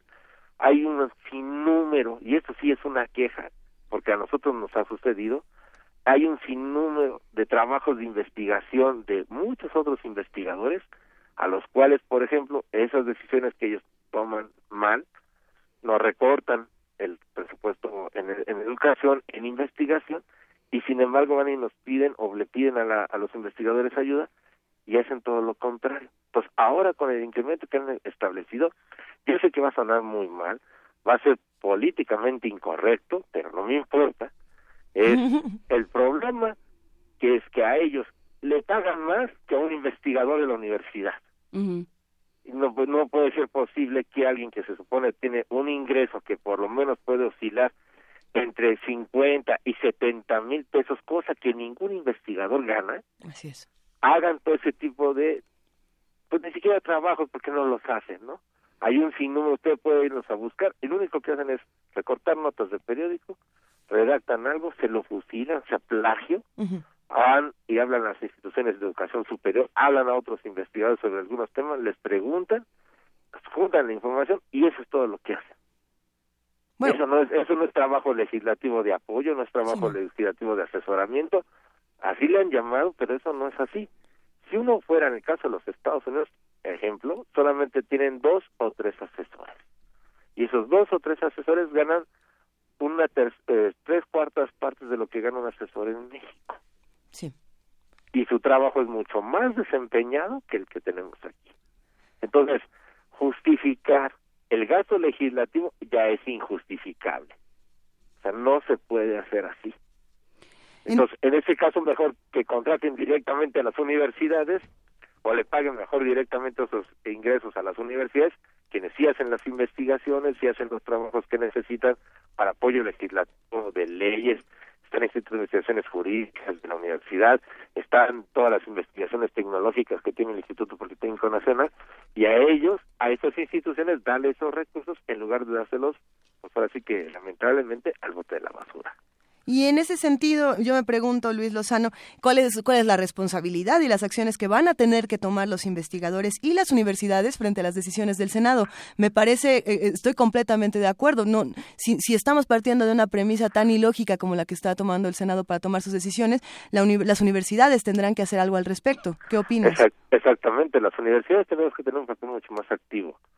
Los investigadores, o sea, tenemos que hacer pensar nuestro, nuestra capacidad para los problemas que están enfrentando el país. No estamos hablando solamente del problema energético, tenemos problemas ambientales, problemas de alimentación, problemas de ingreso, tenemos otro número de problemas, problemas tecnológicos que ya se avecinan en la siguiente década y las universidades han estado avanzando a ese respecto y las universidades tendrían, los responsables de las universidades tendrían que decirles que esos recursos o esos esfuerzos tendrían que enfocarse a quienes realmente lo están haciendo si se quieren tomar decisiones correctas decisiones eficientes y no tomar decisiones que después deriven en una cosa totalmente ilógica. O yo no sé quién asesoró a la presidencia de la República para haber tomado el acuerdo que tomaron ayer, que ni siquiera es un acuerdo, es una copia vil y barata de lo que eran los, este, este, pactos de estabilidad económica en los años 80. Y eso, o sea, no se necesita haber estudiado para tener algo de sentido común y haber hecho lo de ayer y por ni y aparte lo hicieron mal y no toman en cuenta a nadie. Esos son los asesores. O sea eso es lo que y ahí se van nuestros ingresos se va nuestra toma de impuestos. Perdemos recaudación este fiscal para otros sectores dentro del aparato productivo del país para andar pagando. Cuánto pagaron por asesorar para esa grandiosa idea de ayer ¿Cuánto le gusta? ¿100 mil pesos? ¿200 mil pesos? Al parecer 109 mil pesos. ¿no? o sea, 109 mil pesos por eso, pues, la verdad pueden ir a una universidad cualquiera y eso le sale gratuito, ¿no? A ver, eh, vamos, vamos desmenuzando. ¿Qué, ¿Qué fue el anuncio de ayer? El anuncio de ayer es una tomada de pelo. O sea, es decir que cuatro medidas, que una iba a ser la, el recorte de gastos en el caso de los funcionarios, cosa que eso nunca han hecho yo puedo decir que me bajo a 10%, pero en los bonos va mucho más. Y ahí está el ejemplo de lo que sucede precisamente en los bonos de las cámaras altas a nivel nacional y en varios estados de la República y en el Senado de la República. Está en la otra medida que es buscar, eso de decir buscar la estabilidad de precios, eso lo dice cualquier economista. Una cosa es decir y otra cosa es hacerlo. Ahora, ahora resulta que nos van a que nos acaban de mostrar el hilo negro de lo que tiene que hacer la Profeco, que, se, está viendo que no incrementen los precios. La tercera medida, buscar con los empresarios que no haya un incremento de los precios, pero no dijeron que no iba a haber incremento. Entonces va a haber incremento de precios. Y eso de no desmedidos, quién sabe qué sea. Porque no desmedidos puede decir que aumente 20%, como ya le hicieron los medicamentos el día de ayer. O en otros casos, en algunos estados de la República, no es desmedido aumentar 25% el transporte público o tal vez van a decir que no es desmedido en algunos estados del país donde el incremento del gas LP es por encima del 8% superior al 3 o 4% que ellos habían anunciado. Entonces, eso de no tener incrementos de medidas con los empresarios, pues tampoco. Ahora, no todos los empresarios están de acuerdo, no están de acuerdo muchos sindicatos en este país, otros sectores. Y la última medida, usar el Estado de Derecho, bueno, pues eso pues parece que tampoco lo han hecho porque en este país tenemos una serie de no uso del Estado de Derecho con quienes deberían, que andan libres en este país, ahí tenemos al gobernador de Veracruz y otros lados. Entonces, lo de ayer eh, fue retórica mala, ¿no? Lo que dijo la CTM, una central que ya está muerta en este país desde hace 15 años, parece que el secretario del Trabajo nadie le informó. Lo que dice el secretario de Economía eh, Guajardo al respecto de que van a tratar de que esto no tenga impacto en los precios, por favor, o sea, creo que una ama de casa tiene incluso mucho más autoridad que yo para hablar al respecto, o cualquiera de los radioescuchas de este programa. Están viendo ya todos los de la todo el reetiquetamiento de los productos de la canasta básica. Decir que no va a haber incrementos en la canasta básica, eso es mentira. Se van a hacer y van a, y lo que nos están diciendo también es, en el anuncio de ayer es va a haber una serie de incrementos y ajustes que van a ser paulatinamente ascendentes a partir de marzo, lo que nosotros hemos ya calculado y no nos gastamos el presupuesto ni siquiera de los botellas de agua que usaron ayer y no es tan difícil, si uno sabe, claro, es va a haber un incremento, eh, un impacto al, poder adquisitivo de todos nosotros ya lo hubo, que fue que es del 26% y puede ser una inflación por encima del 10% a final de año. Esto va a pegar muy fuerte a los productores, a los eh, pequeños este manufactureros, en el caso de los hogares va a ser e-, evidente, a las universidades nos va a pegar. Todas las importaciones, todos los traslados de equipo y insumos nos va a pegar a nivel nacional.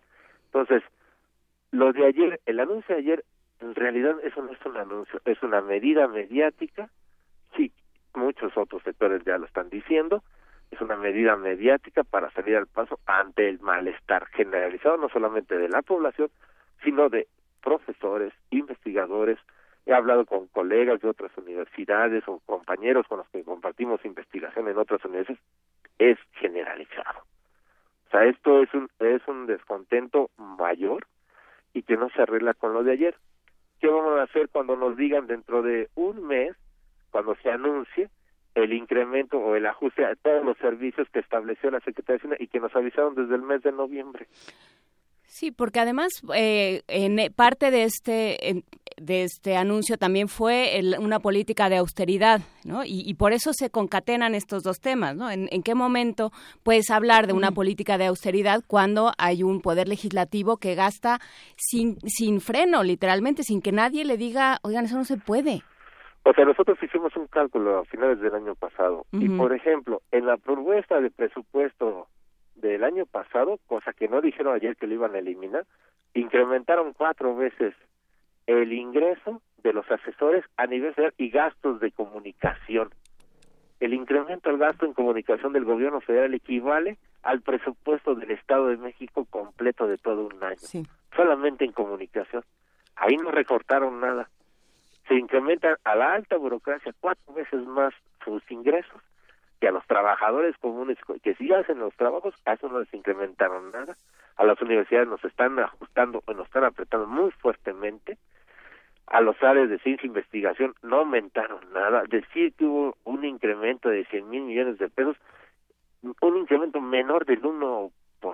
O sea, sin embargo, si se incrementa a esos supuestos asesores, porque ni asesores se les debe hacer a esos sujetos, se les incrementa a los ajustes de bonos al caso de senadores. Aquí tengo en la mano el, el incremento que, por ejemplo, se van a dar en el mes de febrero para gastos de gasolina. Por ejemplo, por senador se va a dar un bono especial de ajuste por la gasolina de 19 mil pesos. ah, ok. Cuando, cuando, a nosotros nadie nos da un bono de nada. Si a ustedes, si a ustedes, este, si ustedes tienen un bono de eso, pues Claro. No, no, uh, claro. Yo, tampoco lo tengo. No, hombre, nos dan hasta tres aquí en Radio UNAM. Entonces, no, nos van, a, nos van a dar como cinco en la universidad, ¿no? Seguramente. Entonces, ahora resulta que tienen un ajuste de bono de gasolina de 19 mil pesos, un ajuste de viajes en avión por costos, es decir, porque también ya subió la, la turbocina, un ajuste de gastos de avión que son de 275 mil pesos. ¿A qué, ¿A qué mexicano le entregan eso? ¿A qué trabajador, a qué investigador, a qué gente de este país que trabaje realmente le entrega eso al gobierno federal? A nadie. Y sin embargo, le tenemos que estar pagando eso y nos dicen, sin embargo, que van a tener rigidez fiscal, como lo anunciaron, que eso es lo que nos prometen. No, esto, esto, o sea, o sea, hay cosas que la verdad la ciencia, estos son espacios negros, ¿no? Hay cosas que la ciencia no puede explicar. Y lo que pasó ayer es algo inexplicable bueno, sí tiene explicación, ¿no? O sea, simplemente sus super asesores, ¿no? Bueno, pero, y entonces, eh, regresando una vez, a, una vez más a esta pregunta, ¿cómo podemos nosotros apoyar a los investigadores y a las universidades para que se replanteen este tipo de discursos y este tipo de problemas? Porque si no, un año más vamos a, ver, vamos a ver más incrementos de cosas lo que, se lo que se tiene que hacer es, o sea, hay que darle el peso a lo que hacen los investigadores de este país. Es decir, difundiendo las investigaciones, hablando y haciendo caso de lo que dicen los investigadores y no lo que dice alguien que se para en un medio de comunicación y habla. En el caso del gobierno, o el caso de los supuestos asesores. O sea, es exigirlo, hay que exigirlo. Ya no podemos seguir así. ¿No?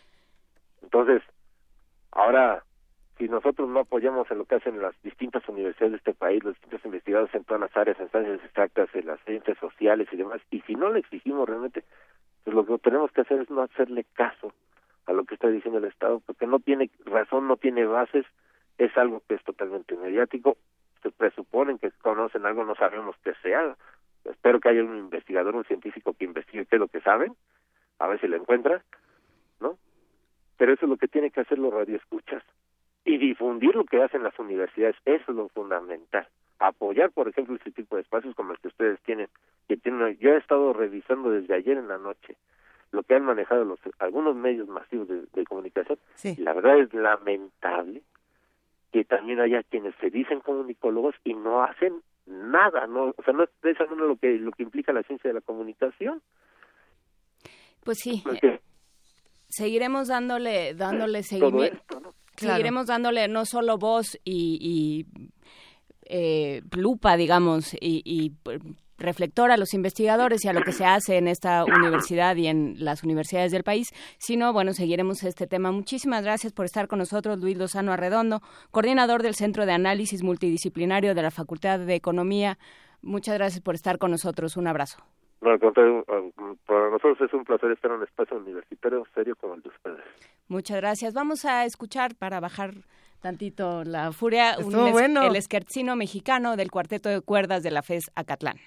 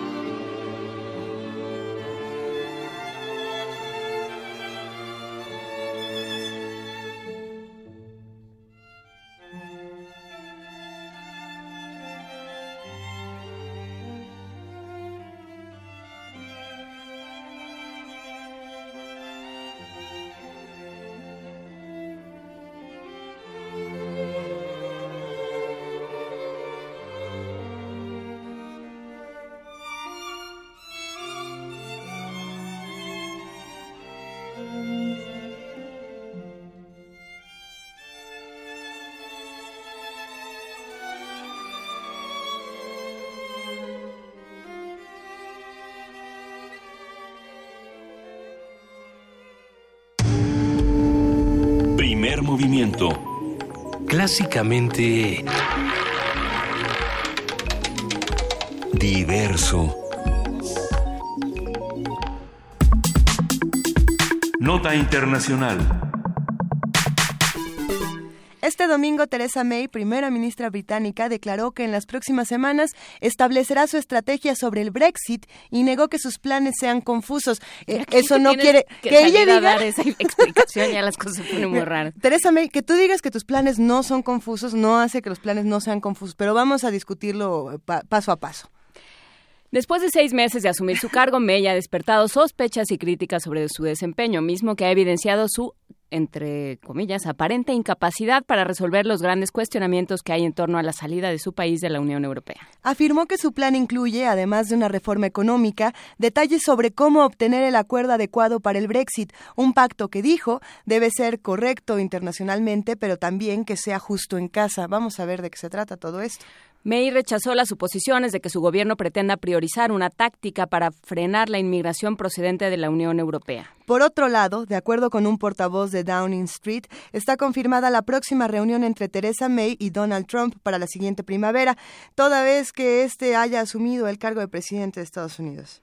Un análisis de los últimos acontecimientos, de los más recientes acontecimientos del Reino Unido y el principio del año para la Unión Europea, nos lo brinda, como, como acostumbra, Luis Guacuja, responsable del programa de estudios sobre la Unión Europea del posgrado de la UNAM y, por supuesto, eh, colaborador asiduo de este programa. Muchísimas gracias, Luis Guacuja. Feliz año. ¿Qué tal, Juan Inés, Luisa? Muy feliz año para ustedes, para Primer Movimiento, para Radio UNAM y para el auditorio. Querido Luis, ya es 2017, llegamos, llegamos ahí y las cosas parecen aún más complicadas que en 2016. Pero la figura de Teresa May, desde el 31 de diciembre hasta el 10 de enero, ha tenido momentos, eh, algunos dirían hilarantes, otros dirían catastróficos, otros dirían que qué mal le está yendo a la pobre Teresa May o a la malvada Teresa May, no lo sabemos. ¿Qué opinas de esta figura y qué ha pasado en los últimos días con el Brexit y la Unión Europea? Bueno, el Brexit, eh, desde que los eh, británicos tomaron esta decisión en, junio del, año pasado, bueno, pues se, entraron en un y, el Reino Unido entró en un, callejón sin salida. Así es. Ahora lo que vemos es que ese callejón es mucho más largo, mucho más profundo y mucho más incierto. ¿no? Y, y el panorama se ha complicado eh, tanto para la Unión Europea como para el Reino Unido. La Unión Europea que está viviendo una crisis importante en muchos en muchos terrenos, la falta de liderazgo eh, que, de la que hemos hablado, eh, y pero adentro del Reino Unido también eh, pues ha habido divisiones, pero también se han movido las cosas, ¿no? el, el, el panorama del Brexit como se esperaba y se espera y se dice que en marzo se podrá activar el artículo 50, pues cada vez es, menos probable que sea cuando, en esos términos, porque el tema está ya eh, empañado por el tema judicial. eh, como están las cosas hasta el día de hoy, bueno, la, la decisión del Brexit como tal tendría que pasar por la discusión en el Parlamento. Esto ya, eh, aunque eh, bueno, a reserva de lo que finalmente se decida en el Tribunal Supremo eh, británico, pero esto, aun cuando los eh, los eh, los parlamentarios eh, confirmen la determinación del Brexit, el desgaste para Theresa May va a ser muy elevado, ¿no? Porque van a entrar a la discusión de fondo. Hasta ahora el Parlamento ha tenido sobre la mesa eh, las condiciones del proceso, pero no la decisión del, del Brexit como tal. Y esto puede abrir una, discusión, sobre todo eh, eh, cuando el panorama eh, pues eh, ya ha mostrado señales de las complicaciones reales y los costos reales del Brexit en muchos terrenos, en temas de cooperación, en temas de empleo para las empresas, los anuncios de Theresa May de un Brexit duro, como se ha dicho, pues han hecho que la eh, que la moneda británica pues se devalúe, en fin, hay una serie de, de, de, costos, de consecuencias ya muy evidentes sobre, sobre el Brexit y eh, además ante un panorama incierto ¿no? todavía.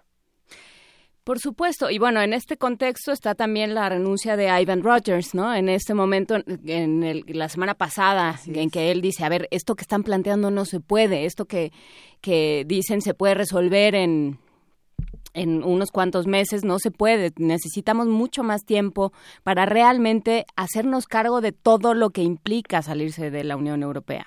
Claro, claro, sí, eh, digamos, esta eh, dimisión del embajador del Reino Unido ante la Unión Europea, que se suma a, ahora sí que a todas las anteriores, ¿no? Eh, y, y, que evidencian también eh, la falta de claridad sobre el camino que se habrá de seguir y más allá, como lo señalaban, más allá de los dichos o los discursos del propio ministro de Exteriores Boris Johnson, ha dicho que se ha acercado con el equipo de Donald Trump y que cuanto antes eh, van a hablar sobre la posibilidad de un acuerdo de libre comercio. Bueno, ese cuanto antes, eh, pues a lo mejor tarda dos, tres años o más, ¿no? Porque no podrán negociar los británicos ningún acuerdo de libre comercio con nadie hasta que no estén totalmente fuera de la Unión Europea. Y también eh, Angela Merkel lo ha dicho también con claridad el, día de hoy, eh, el, si los británicos quieren algo del mercado interior, tienen que aceptar todo. El mercado interior implica la libre eh, circulación de bienes, de capitales, de servicios y de personas. Los británicos quieren dejar de lado el tema de las personas, el tema de la libertad de movimiento y esto se los ha dicho con claridad. Angela Merkel no es negociable, ¿no? Entonces la posición de Europa se ha endurecido, la posición británica eh, se ha debilitado, al interior del Reino Unido Theresa May pues no no tiene todas las eh, consigo todos los eh, eh, los apoyos, incluso también ya ahora la, la primer ministra escocesa ha puesto también sobre la mesa el tema de la posibilidad de un nuevo referéndum de salida de Escocia de la Unión Europea, del, del Reino Unido, ¿no? Lo cual eh, complica el panorama británico y complica este proceso eh, del Brexit que pues eh, nos llevará algunos años más de lo previsto. Hay algunas noticias interesantes eh, alrededor de lo que ocurre con el Brexit también en términos económicos, pensando, por ejemplo, en, esta que nos acaban de mandar Luis Guacuja, no, sé qué tan del interés de los radioescuchas puede llegar a ser, pero está interesante. Dice que hay algunas empresas que sí están apostando eh, por, por lo que va a ocurrir en el Reino Unido. Una de ellas es Snapchat, esta, esta aplicación para, para teléfonos móviles que ha resultado muy interesante para muchos jóvenes en los últimos años y que ha sido una empresa multimillonaria, que parece ser que este año se va a Londres. Y, que dicen muchos, bueno, esto podría de alguna manera tratar de reactivar la economía de Reino Unido que puede verse amenazada brutalmente este, este año. ¿Tú qué opinas? Em, yo creo que es complicado, ¿no? Eh, digamos, incluso se ha hablado que la City de, de Londres, ¿no? Esta ciudad eh, eh, financiera se traslade a otro, a otro lado, ¿no?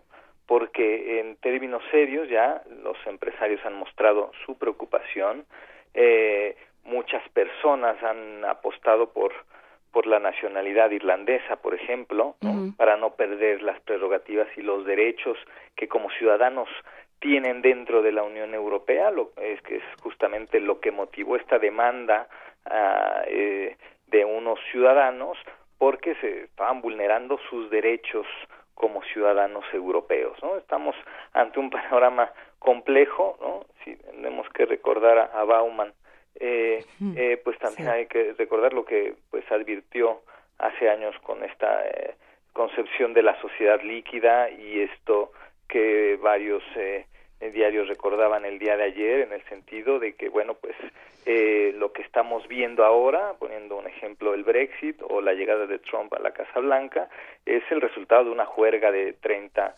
40 años y este triunfo del individualismo sobre el interés colectivo, sobre eh, valores como la solidaridad.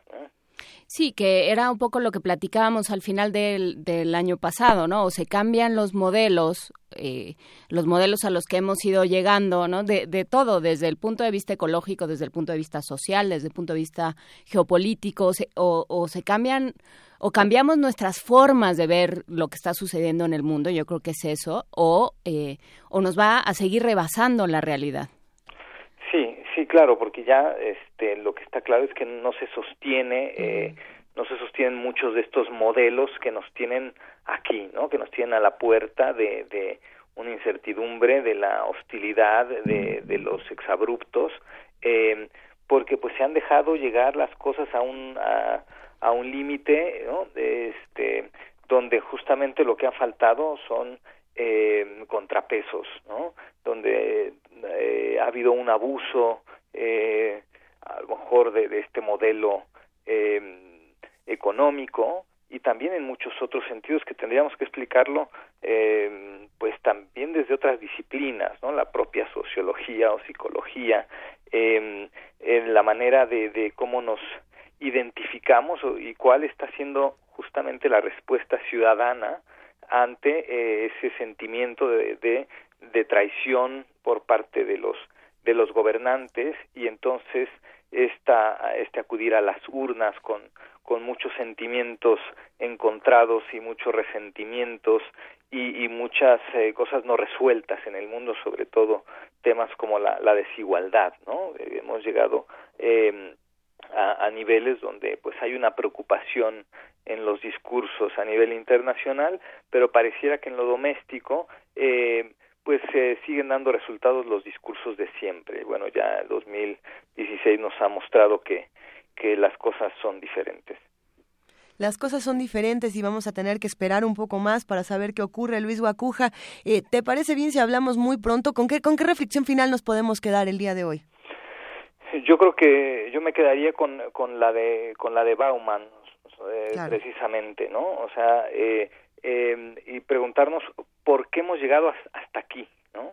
¿Qué hemos dejado de hacer o qué hemos dejado pasar para llegar a este momento en el que nos encontramos, un momento tan, tan complejo, tan delicado, tan incierto y, y, este, y tan peligroso al mismo tiempo.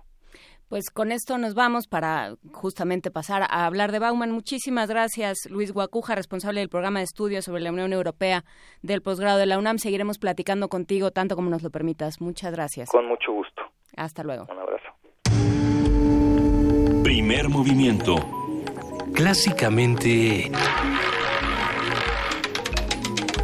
diverso.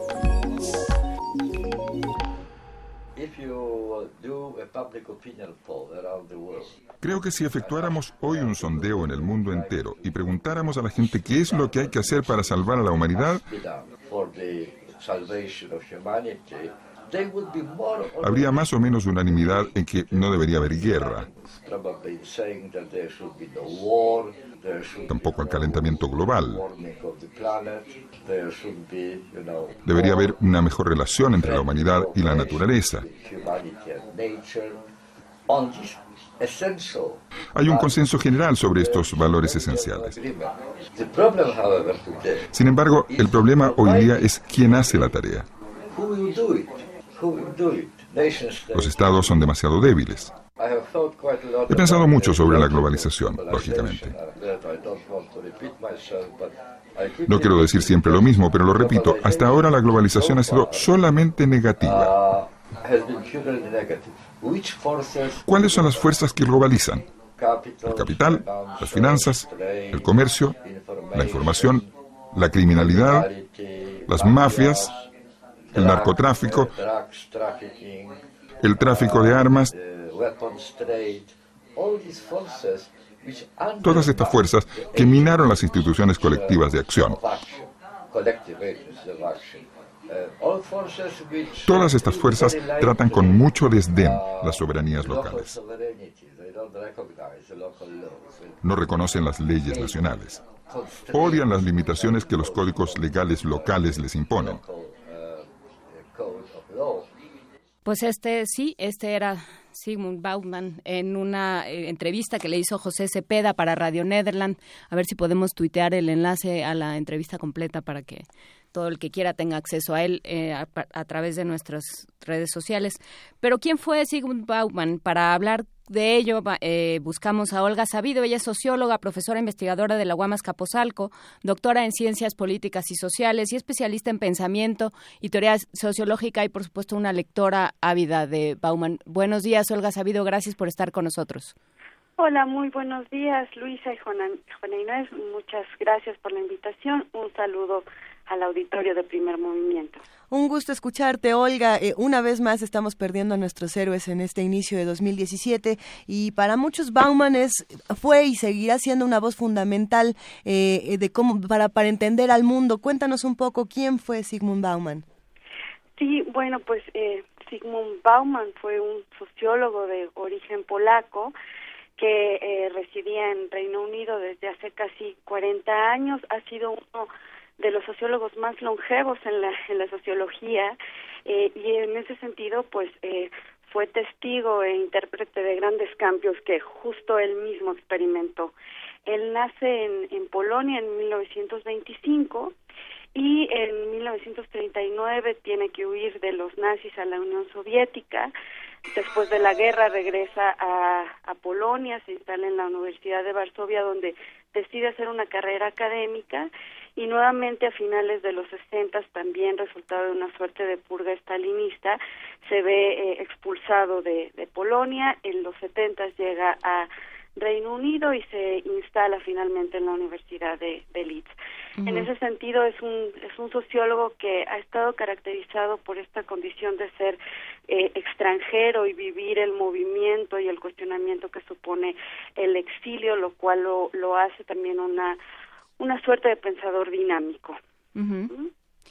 Y que crea este, este concepto de lo líquido, ¿no? El amor líquido, las sociedades líquidas. ¿A qué se refiere con esto, Olga? ¿Y cómo viene a cambiar la idea de eh, la sociología moderna?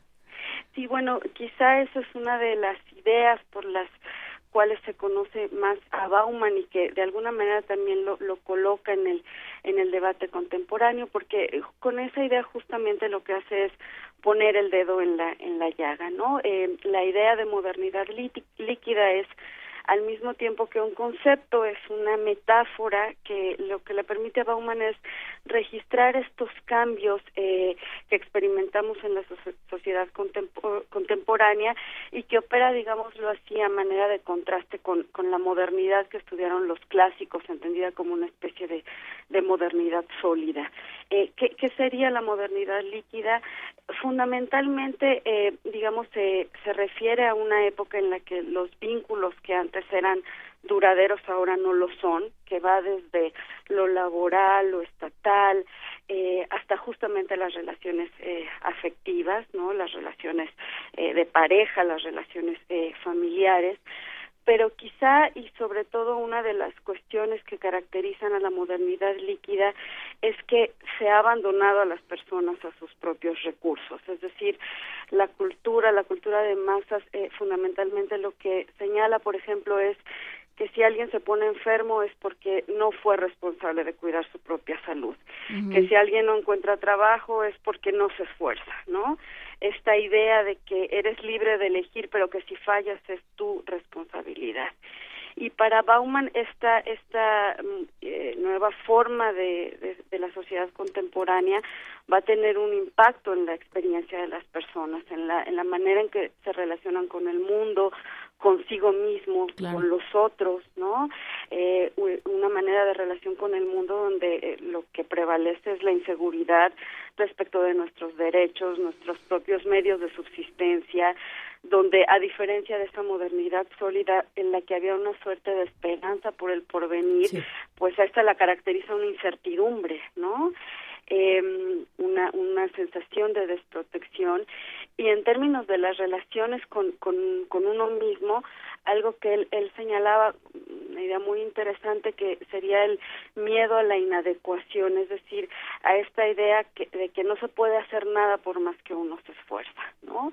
Y uno de los de los temas que, que en ese sentido de la experiencia que supone esta, esta modernidad líquida y que hoy en día es como una de las cuestiones fundamentales para entender la sociedad contemporánea es esa relación con los otros en un mundo donde impera el desarraigo, el miedo a la cohabitación con, con el extraño y en ese sentido también digamos el lado sólido de la modernidad líquida, es decir, este reforzamiento de las fronteras, eh, levantamiento de muros o de la amenaza eh, de levantamiento de estos frente al extraño, frente al diferente, con el cual eh, tenemos contacto día a día.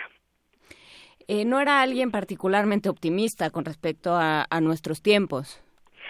No, fundamentalmente, digamos, era un pensador crítico, ¿no? en, en, el sentido de eh, quizá uno de sus, eh, también de sus grandes eh, aportes es que puso sobre la mesa las paradojas de, de la modernidad, ¿no? Justamente en, en la esfera de la, del debate sociológico, él aparece y empieza a ser, eh, digamos, tomado en cuenta cuando, por ejemplo, pone sobre la mesa el tema de la modernidad y holocausto, ¿no? Y, y, que, y que dice, eh, la modernidad es de alguna manera una una condición de posibilidad de un del asesinato en masa como se llevó a cabo en, en, el holocausto no fue modernidad y, y, holocausto están relacionadas no entonces es un sociólogo crítico en el sentido de que pone en evidencia las las paradojas no de, de la sociedad contemporánea ¿Qué, libros nos recomiendas para comenzar a leer a Bauman, para los que apenas con este anuncio tristísimo de su fallecimiento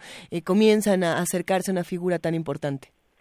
Sí, bueno, quizá aquí es como muy interesante ver que justo una, una peculiaridad de, de Bauman es que eh, tiene esta facilidad de dirigirse a varios públicos, ¿no? Es decir, eh, lo mismo puede eh, estar y tener libros muy sistemáticos, incluso complejos sobre filosofía, sobre hermenéutica, sobre cultura y al mismo tiempo libros que están más relacionados con, con la divulgación, ¿no?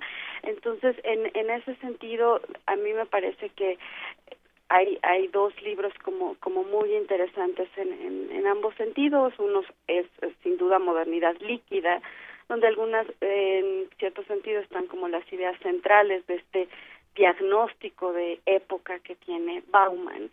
Y otro que a mí me parece eh, como sumamente importante en términos de su legado es uno que se llama Pensando Sociológicamente, eh, que si bien está destinado a, a, los sociólogos, es un libro muy ameno donde eh, de alguna manera eh, lo que Bauman justamente hace es invitar a explicar la sociedad en términos de cómo la condición humana es relacional en primer en primer eh, lugar y en segundo lugar cómo hay un potencial crítico de la sociología. Él tiene una, tiene una frase pues que nos resulta muy interesante a nosotros los sociólogos porque dice la sociología es un intruso a menudo irritante porque tiene este poder de cuestionar lo que parece familiar, lo que parece dado, lo que parece eh, natural y en ese sentido es, es un, esboza de alguna manera su, su pensamiento crítico, ¿no?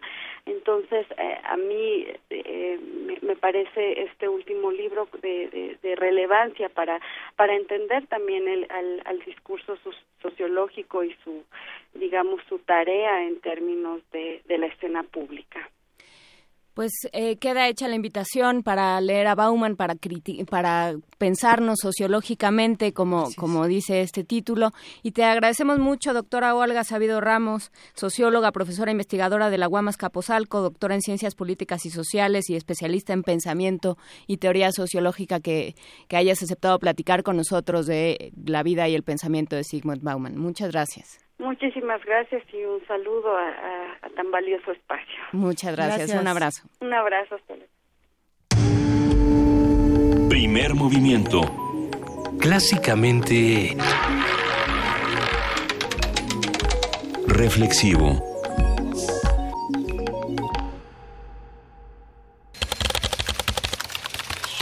informativo. La UNAM. En los últimos años, la frecuencia de la candidiasis vaginal ha aumentado porque las mujeres han creado cepas resistentes con el empleo indiscriminado de antifúngicos que pueden adquirirse sin receta médica. A la fecha, se han identificado unos 200 especies de ese género, 40 de las cuales están asociadas a patologías en humanos, señaló Laura Castañón, investigadora del Departamento de Microbiología y Parasitología de la Facultad de Medicina. De acuerdo con la encuesta nacional de Ciencia y Tecnología 2015, elaborada por la UNAM, los mexicanos calificamos de forma deficiente nuestro conocimiento en torno a esos temas con 5.2 en una escala de 10 y aún tenemos más confianza en los horóscopos que en la ciencia, señaló José Franco, titular de la Dirección General de Divulgación de la Ciencia de la UNAM. Nacional. El coordinador de los senadores del PRD, Miguel Barbosa, dio a conocer su propuesta de la Ley de Seguridad Interior. El funcionario señaló que el ejército debe regresar a los cuarteles de una manera gradual y ordenada. Con base en cifras de la Secretaría de Seguridad Pública de la Ciudad de México, en 2016 fueron detenidos 2.500 menores de edad. De estos, 740 fueron por delitos de alto impacto. El incremento en el precio de las gasolinas provocará que 137.500 personas abandonen su auto y se suben a los usuarios diarios del metro, afirmó Jorge Gaviño, director del sistema de transporte colectivo. Internacional. Estados Unidos indicó que estudia la posibilidad de interponer mayores sanciones a Rusia por su presunta injerencia en las elecciones presidenciales de ese país. Habla Josh Ernest, secretario de prensa de la Casa Blanca. Para proteger a nuestras fuentes y métodos, no estamos preparados para hacer público cómo exactamente se conoció esta información. Pero el hecho de que la mayor parte de este reporte incluye una evaluación de alta confianza del FBI, la CIA, la NSA, creo que debe transmitir un mensaje bastante sólido sobre cuán completas son estas pruebas. El presidente electo de Estados Unidos, Donald Trump, confirmó la decisión de nombrar como su asesor principal a su yerno Jared Kushner, quien ocuparía uno de los tres puestos con mayor influencia del nuevo equipo de gobierno. Cuba y Estados Unidos firmaron un acuerdo de cooperación para la reparación y la respuesta a la contaminación causada por los derrames de hidrocarburos y otras sustancias nocivas potencialmente peligrosas. Habla Eduardo Rodríguez, viceministro de Transportes cubano. En el marco de los foros regionales de prevención, preparación y respuesta a derrames de hidrocarburos en el Golfo de México y el Caribe, especialistas cubanos y estadounidenses, junto a otros representantes de la región, iniciaron un camino de cooperación en materia de enfrentamiento a derrames de hidrocarburos en el mar, que nos condujo, primero, a la aceptación de los procedimientos multilaterales técnico-operacionales para la respuesta en alta, en alta mar a la contaminación por hidrocarburos en la región del Gran Caribe. El gobierno colombiano anunció que la mesa de conversaciones de paz con el Ejército de Liberación Nacional se reanudarán el próximo 12 de enero.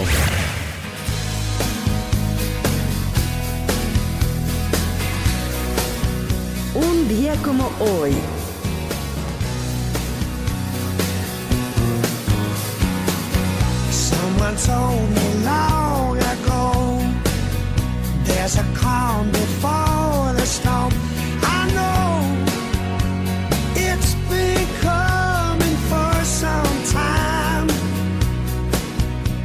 En 1945 nació Rod Stewart, músico, compositor y productor británico. Desde 1994 forma parte del Salón de la Fama del Rock and Roll.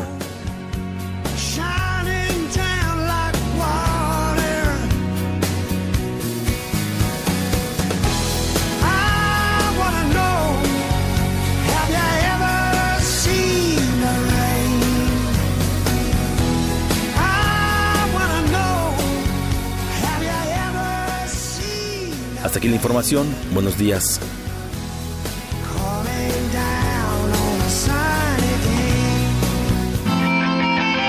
Radio UNAM, clásicamente informativa.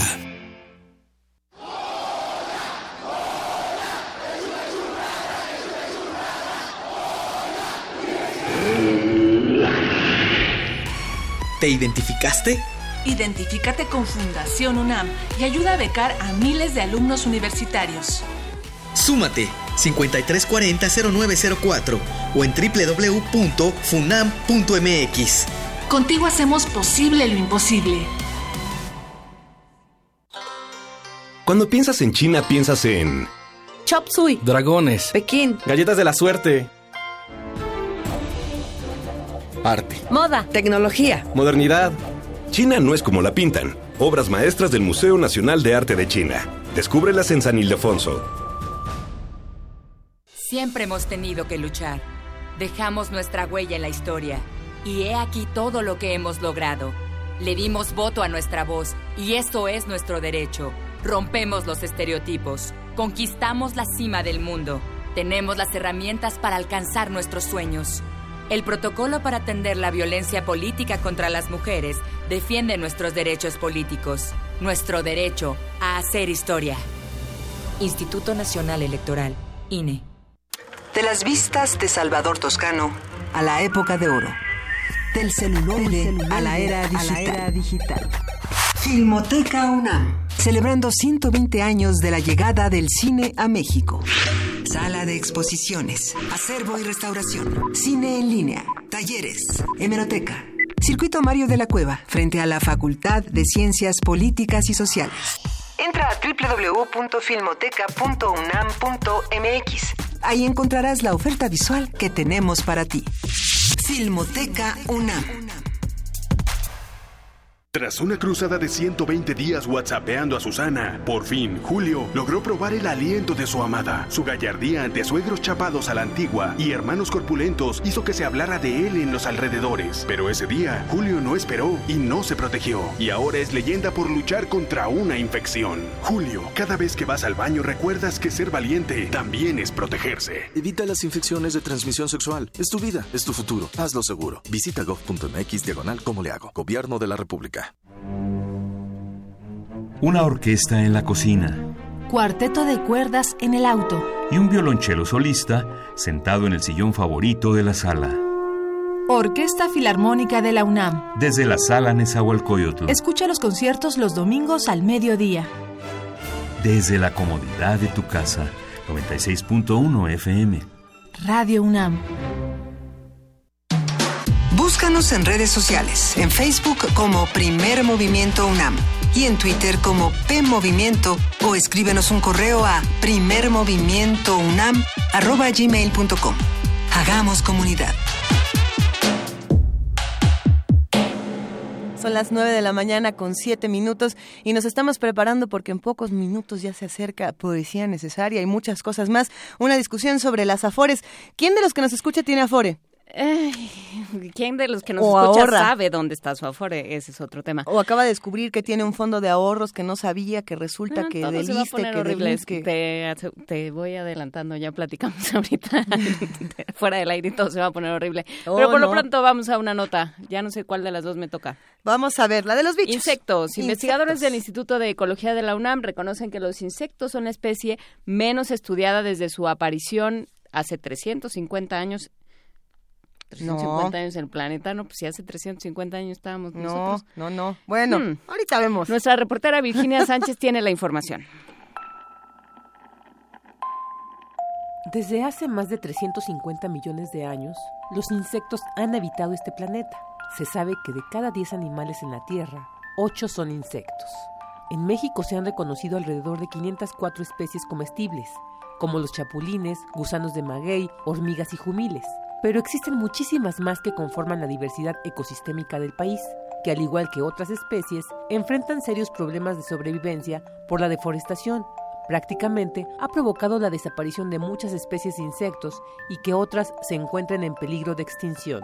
Sin embargo, hasta el momento no se ha realizado un estudio y registro preciso de ellos. Así lo señaló Alejandro Córdoba Aguilar, investigador del Instituto de Ecología de la UNAM.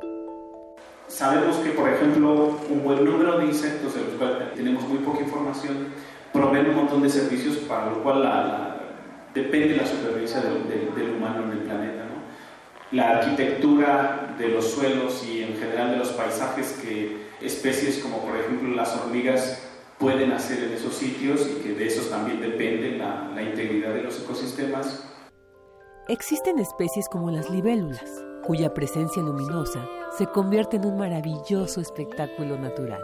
Este es uno de los ejemplos y razones por las que el especialista enfatiza la importancia de investigar y conservar los insectos, dada su importancia biológica y en muchos casos física.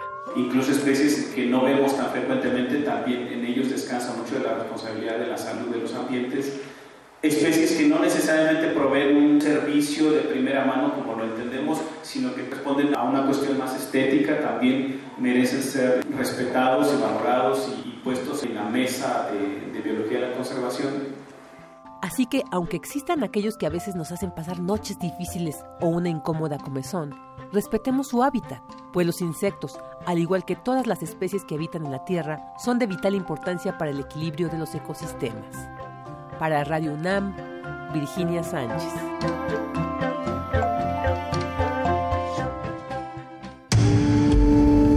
Primer movimiento. Clásicamente... Incluyente.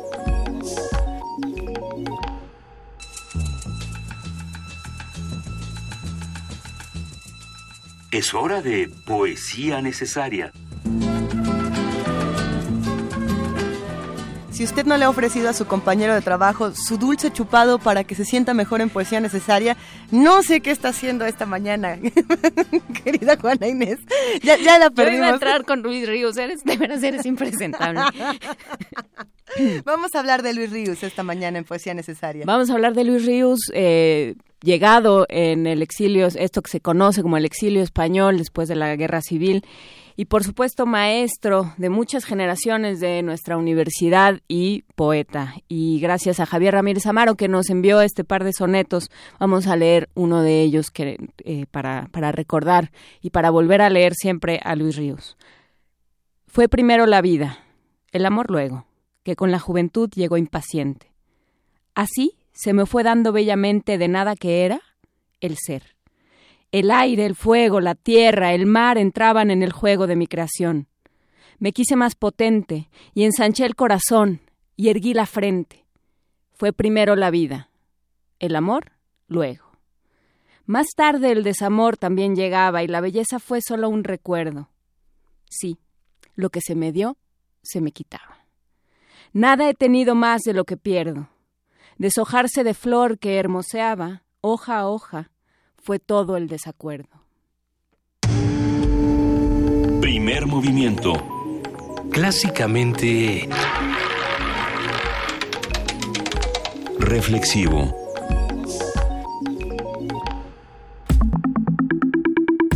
La mesa del día. En 2016, las AFORES, administradoras de fondos para el retiro, invirtieron por primera vez en nuestros nuevos vehículos de inversión, como son las Fibra E y los certificados de proyecto de inversión llamados SERPIS.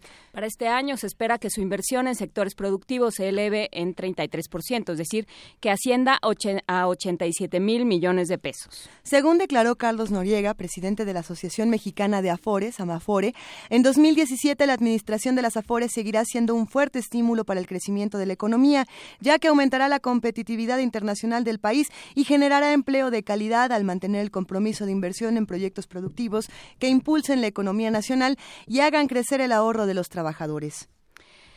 Conversaremos sobre la figura de las AFORES, sus problemas, emergencias y verdaderas posibilidades y lo que realmente quiere decir oh, esta declaración de Carlos Noriega con Enrique Díaz Infante. Él es director del programa de sector financiero y seguridad social del Centro de Estudios Espinosa Iglesias y trae una perspectiva bastante poco optimista. Digamos, viene, viene con trompeta y caballo como a, este, como jinete del apocalipsis. Buenos y apocalípticos días, Enrique. ¿Cómo has estado? Bienvenido. Muy, muy bien. Bueno, no, a ver, este, sí, sí decirles que el tema de las de las Afores es algo eh, parecía ser que inevitable. O sea, eh, la otra opción son eh, esquemas de beneficios definidos como lo teníamos con el con el IMSS, con el ISTE, este y eso pues simplemente ya es inviable. Entonces, las Afores no es una mala, este, es, es, es una razonable opción, diría yo.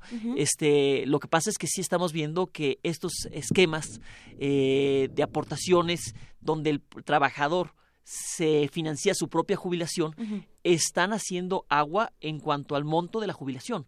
O sea, ya estamos teniendo en Chile los primeros casos de jubilados y eh, no les está alcanzando. Es más o menos el 30%, 35% de su último sueldo lo, con lo que están jubilando. Entonces, eh, si no se hacen otras, mm, otras reformas que acompañen la parte del gasto en materias de salud, por ejemplo, eh, para que entonces, oye, si no tengo yo suficiente ahorro, por lo menos le bajamos al gasto en, en, en, en salud para mi diabetes, para, mis, para mi cáncer, para ese tipo de tratamientos que personas de la mayor edad de de, la tercera edad enfrentan comúnmente, pues entonces sí encontramos que en este en eh, las afores pudiera ser insuficiente eh, el monto con el que se van a jubilar. Las tasas de reemplazo son bajas. Aquí en México son del 24%. a ver, hay dos eh, digamos, pensemos en dos organismos que que necesitan de las afores. Por un lado, sí, los, los contribuyentes, quienes están los trabajadores, pero también el gobierno. El gobierno utiliza este capital eh, para, para su deuda, para, para un montón de cosas. ¿Qué es lo que sucede? O sea, ¿el gobierno ah. está usando nuestro dinero? Sí, y, yo creo que eso está, está bien. Eh, eh, las Afores surgen en 1995, producto de, o a la mitad de la crisis de, del gobierno entrante de Cedillo, no había acceso a, financiamiento para el desarrollo, nos habían cerrado los mercados y entonces se decía hacer esta reforma que ya era una reforma urgente dada la composición de la pirámide demográfica y decía, pues no hay de otra, o sea, hay que hacerlo. Entonces, es era una reforma necesaria. Ahora, esos recursos, las AFORES han sido muy exitosas para eh, fomentar el mercado de deuda y darle al gobierno un acceso a, un, a, deuda eh, en pesos y a largo plazo para financiar mucho de, sus emisiones. Entonces el gobierno eh, emite papel este, de deuda y las afores felizmente los, los compran. Entonces, por el lado de la oferta, por el lado del gobierno, por el lado de los emisores ha sido algo muy bueno, donde eh, eh, arranqué mi exposición presentando las, mis dudas es por el lado de los trabajadores, por el lado de, la, de la demanda. ¿Decía esos papelitos no se van a volver confeti? Eh, mira, no deberían, por como eh, el sistema de ahorro para el retiro está conformado por la CONSAR como órgano regulador y está, y está, y hay una regulación y una ley que este, específica, la ley del sistema de ahorro para el retiro, que lo regula esto. Entonces, no debería convertirse en confeti. Hay eh, una supervisión adecuada. Pero la verdad es que mucho del papel que están adquiriendo las, las Afores todavía no hemos visto si es, hay liquidez en el mercado. O sea, esto ve como un signo de interrogación. Esperemos que, que los secades, eh, esperemos que tantos documentos estructurados realmente eh, eh, tengan liquidez y se puedan y se puedan estar vendiendo en el mercado secundario. No lo sabemos, es un, es, es, es un signo de interrogación. Yo esperaría que, que, este, que sí vaya a funcionar esto, pero no te, no, no te podría dar la certeza 100%. No, nos preguntan en redes sociales si podemos como volver un paso atrás para entender un poco de cuánto es lo que nos va a tocar. Este, poniendo ejemplo, si ganáramos 10 mil pesos mensuales, lo que nos toca son 3 mil 500 pesos eh, cuando nos retiremos. No, 2.600. 2.600. 2.600 más, más, más o menos. Este, sí es eh, eh, un gran reto que tenemos el, tema de las afores tiene dos grandes retos. Uno, que es la tasa de reemplazo, es decir, lo que vas a recibir como jubilación. Y dos, la cobertura, porque solo eh, aproximadamente eh, el... como el 40% de la población económicamente activa, es decir, de los 55 millones de, de, trabajadores, solo aproximadamente 24 25 millones de, trabajadores tienen este un sistema de afores. ¿Qué pasa con el resto? Bueno, el resto algunos están con este con el sistema antiguo de beneficios definidos, este sí, algunos están con eh, programas como 65 y mayores programas asistencialistas. Entonces, nuestro sistema de pensiones como que tiene ahí este problemas. Entonces, sí, eh, como bien señalas, uno de los de los problemas es cuánto nos va a tocar. Pues nos va a tocar poco. Y dos, pues si te tocó eres de las beneficiarias, eres de los de las suertudas, este, porque no hay muchos mexicanos que no tienen una, una, una, pensión. Y esos son los grandes retos que tenemos en el sistema de pensiones.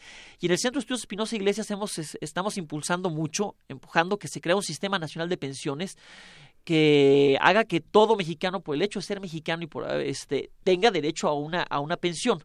Sea esta con recursos públicos financiados con una reforma sendaria pendiente, de, de veras, o sea con, con aportaciones individuales. Okay. A ver, ¿cómo se maneja? Eh, porque, bueno, si algo ha hecho crisis en el mundo, eh, ha sido la seguridad social y las pensiones. pensiones. ¿Cómo se puede, cómo, cómo han solucionado sus problemas? Si los han solucionado eh, otras otras sociedades, porque por ejemplo en España este tema hace dos, tres años fue un escándalo, ¿no? Que de pronto ya no había dinero para, para las pensiones, ya no había dinero para los jubilados y fue algo eh, no solo escandaloso en términos sociales, sino muy, muy costoso en términos políticos, porque es de tus poblaciones más vulnerables, porque estás hablando de la gente que ya cumplió con unos años de trabajo, que ya aportó, que ya hizo, digamos, ya cumplió con su eh, con su aportación al, al, país. Entonces, bueno, pues lo que tiene que darle a cambio el país es una seguridad alimentaria, económica y demás, ¿no? Entonces, ¿qué pasa? ¿Cómo se soluciona en términos teóricos, por ponerlo así, ya luego vamos a lo a lo que pasa realmente. ¿Cómo se soluciona teóricamente esto? Mira, este, qué, qué, qué padre lo que señala Inés en el sentido de hacer un análisis comparativo de cómo ha ido en otras latitudes.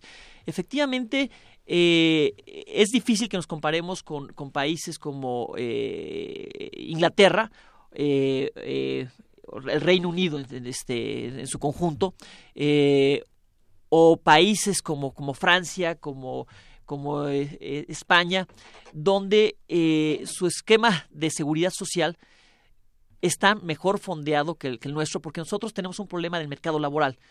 Es mayor la población informal que la formal y lamentablemente eh, por cómo se, se conformó el, el, sistema de protección social está vinculado al trabajo. Entonces tienes poca gente trabajando en la formalidad pues tienes poca gente que se va a pensionar. Entonces el problema parte de, este, desde, el, desde el mercado laboral. Ahora cómo lo han solucionado en otros lados la verdad es que es un es, es, un problema que se va pateando un tanto el bote y que se va ajustando conforme a la estructura demográfica. Podríamos ver lo que pasa en Grecia por ejemplo que no es ah no bueno, es un drama. no eso, eso es un, un, drama total. O sea, aquí lo que tenemos que entender es que ya se acabó el lunch gratis. No hay lunch gratis. Entonces, queremos más pensiones, trabajemos más. O sea, no se puede este, esperar vivir más tiempo y que el gobierno me, me dé eh, una seguridad este, en cuanto a salud, que me cure de mi cáncer. Pero no es gratis, o sea, pagábamos impuestos. Eh, a ver, sí, sí, eh, y por eso es que está vinculado a los sistemas de pensiones a, eh, a, al, al, trabajo y al pago de los impuestos. En México, la población informal y el mercado laboral mayoritariamente informal, pues no, no, no paga este, impuestos, digo, pagará el, el, el IVA cuando consuma, consume o demás, pues sí tenemos un problema eh, impositivo. El 34% es lo que los países de la OCDE captan. En México se capta, y eso que se ha ido mejorando la recaudación, el 24, 23, 24%. Entonces, este, los que se pagan de impuestos es insuficiente pero ad, ad, además lo que sí requerimos este, hacer es reformas en el, el, el, en el mercado laboral y de alguna manera ampliar la edad de trabajo. ¿Qué se ha hecho en otras naciones? Pues de repente se dice, ya no son los 60 años, este, ahora son los 65, y lo que sigue es a los 70, e irlo modificando conforme a la expectativa de vida, ni modo. Este, alguien me decía este, que yo soy muy dramático cuando este, me decían, ¿cuál, cómo, ¿cómo te ves a futuro? Le digo, pues morirme trabajando. O sea, no hay de otra. En esta vida es Ay. afore más este un, un, un, activo, un inmueble que lo rentes o algo por el estilo, este eh, más seguir trabajando y trabajando y trabajando y el autoempleo no hay de otra, ya se acabó este las pensiones gratis porque cambió la estructura demográfica, la gente vive más. Es un, es un escenario un tanto tenebroso, sin embargo, eh, por, planteamos entonces, si esto es lo que va a hacer, que no necesariamente tendríamos que estar de acuerdo, pero si ya estamos en estas, ¿cómo, cómo le vamos a hacer? A partir de este momento que ya tenemos claro que así están las cosas, ¿qué nos toca? Empezar a, a depositar cada, cada mes una parte de nuestro sueldo en una cuenta de no sé dónde, eh, ahorrar por nuestra cuenta, nos conviene más una FORE, qué tipo de pensión. Nos sentimos un tanto perdidos pensando que no va a haber de otra y cuando tengamos 70 años y a lo mejor eh, nos eh, tenemos alguna enfermedad como diabetes, que estaba muy claro que en México es un terrible problema, bueno, vamos a tener que pagar los servicios médicos, vamos a tener que hacer una serie de cosas. Sí, a ver, este, sí es un, un, un escenario un tanto catastrofista, pero pues ahora sí el destino ya nos alcanzó. Pues sí. Es un escenario Aldous Huxley, este, Aldous Huxley, Huxley, Huxley y este, pero pues sí, eh, cuando el destino nos alcance, ¿no? Eh, y, y, qué es lo que tenemos que hacer? Pues sí tenemos que, que eh, el Enrique de hoy, de sus 45 años, tiene que estar trabajando para el Enrique de los 75 años y tiene que estar trabajando para el Enrique de los 80 años. Y en ese sentido, sí eh, eh, entender que tenemos que ahorrar y ahorrar para el, para el retiro. Y ya hay opciones, se esté en la formalidad o en la informalidad, se pueden aperturar cuentas con una, con, una FORE y se pueden estar haciendo eh, aportaciones. Eh, tenemos nosotros eh, la aportación obligatoria más baja de toda la OCDE. Nosotros el, se aporta aproximadamente el 6.5% del, del, este, no aproximadamente, ve lo que se aporta, el 6.5% es la aportación obligatoria del sueldo, siendo que eh, en el promedio de los países se aporta como el, en Chile es el 11% que es el modelo que tomamos y ahorita se acaba de modificar para subirlo al 16%, 16. del sueldo. Entonces, tenemos que entender que se tuvieron que subir las aportaciones obligatorias. En México, ¿dónde vamos a sacar ese dinero? Pues este lo sacamos del Infonavit y decimos, si yo no tengo necesidad de vivienda, pues entonces que me avienten ese dinero que se vaya para mi retiro, este, eh, aunque sea en parte, porque hay otras necesidades como un seguro de desempleo eh, o otras cuestiones, pero tenéis que sacar de ahí el dinero. Cuando los sueldos se han ido bajando y bajando y bajando, entonces tenemos que ir subiendo el sueldo de la, gente y aportaciones este, voluntarias. Nosotros tenemos que empezar a cuidar nuestra, nuestra fore. No hay, no hay de otra. Eh, esas campañas que hace la, la, la CONSAR, pues no, son descabelladas. O sea, sí tienen un, un sentido. Las de los 10 pesos. 10 sí. pesitos diarios, 10 pesitos diarios, porque de veras, si eh, la Inés de, de, ahorita no cuida a la Inés de los 80 años, no sé ni quién la va a cuidar, en ese sentido, por lo menos con una pensión. Ya se acabó ese, ese esquema. Eh, a ver, otro tema que hay, Inés, tú este, y yo somos unos este, beneficiarios al menos de que somos de la generación de transición, pero es un problema que se tiene que resolver. La generación de transición, Sí, ¿cuál es esta generación de transición? ¿Qué implica ser la generación de transición? ¿Puedo estar en esa generación de transición? No, tú no, ya no. Tú no por la edad. Uh. Este, son todos los que empezamos a cotizar. Este, eh, en cuanto eh, empezaron las afores. En, este, en el 97. Después pues de 97. Los que empezamos a trabajar. Entonces, tenemos la opción de decir, me jubilo por eh, el esquema de beneficios definidos, es decir, por el IMSS, conforme a la ley del 73, o me, este, me jubilo por una afore. Pues los incentivos están puestos para que todo el mundo diga, me jubilo con cargo al contribuyente este, lo cual las finanzas públicas no aguantan. Ahorita del presupuesto se está destinando, en el presupuesto de egresos de 2017, 3.3% de, del PEF se está yendo al pago de jubilaciones. Se espera que para 2022 sea el 4.4%. No puede ser que le quitemos infraestructura, a salud, a educación y a la formación de capacidades de la gente que viene atrás para estar pagando este, pensiones. Entonces, lo que se tiene que hacer con esa generación de transición, y ya lo ha recomendado la OCDE, es parar la bola de nieve y decir, a ver, señor Enrique Díaz Infante, usted que es generación de transición, se acabó. Usted hasta aquí, hasta 2017, eh, eh, tiene ese beneficio. En adelante usted pasa a un sistema de contribuciones definidas y empieza a cuidar su afore.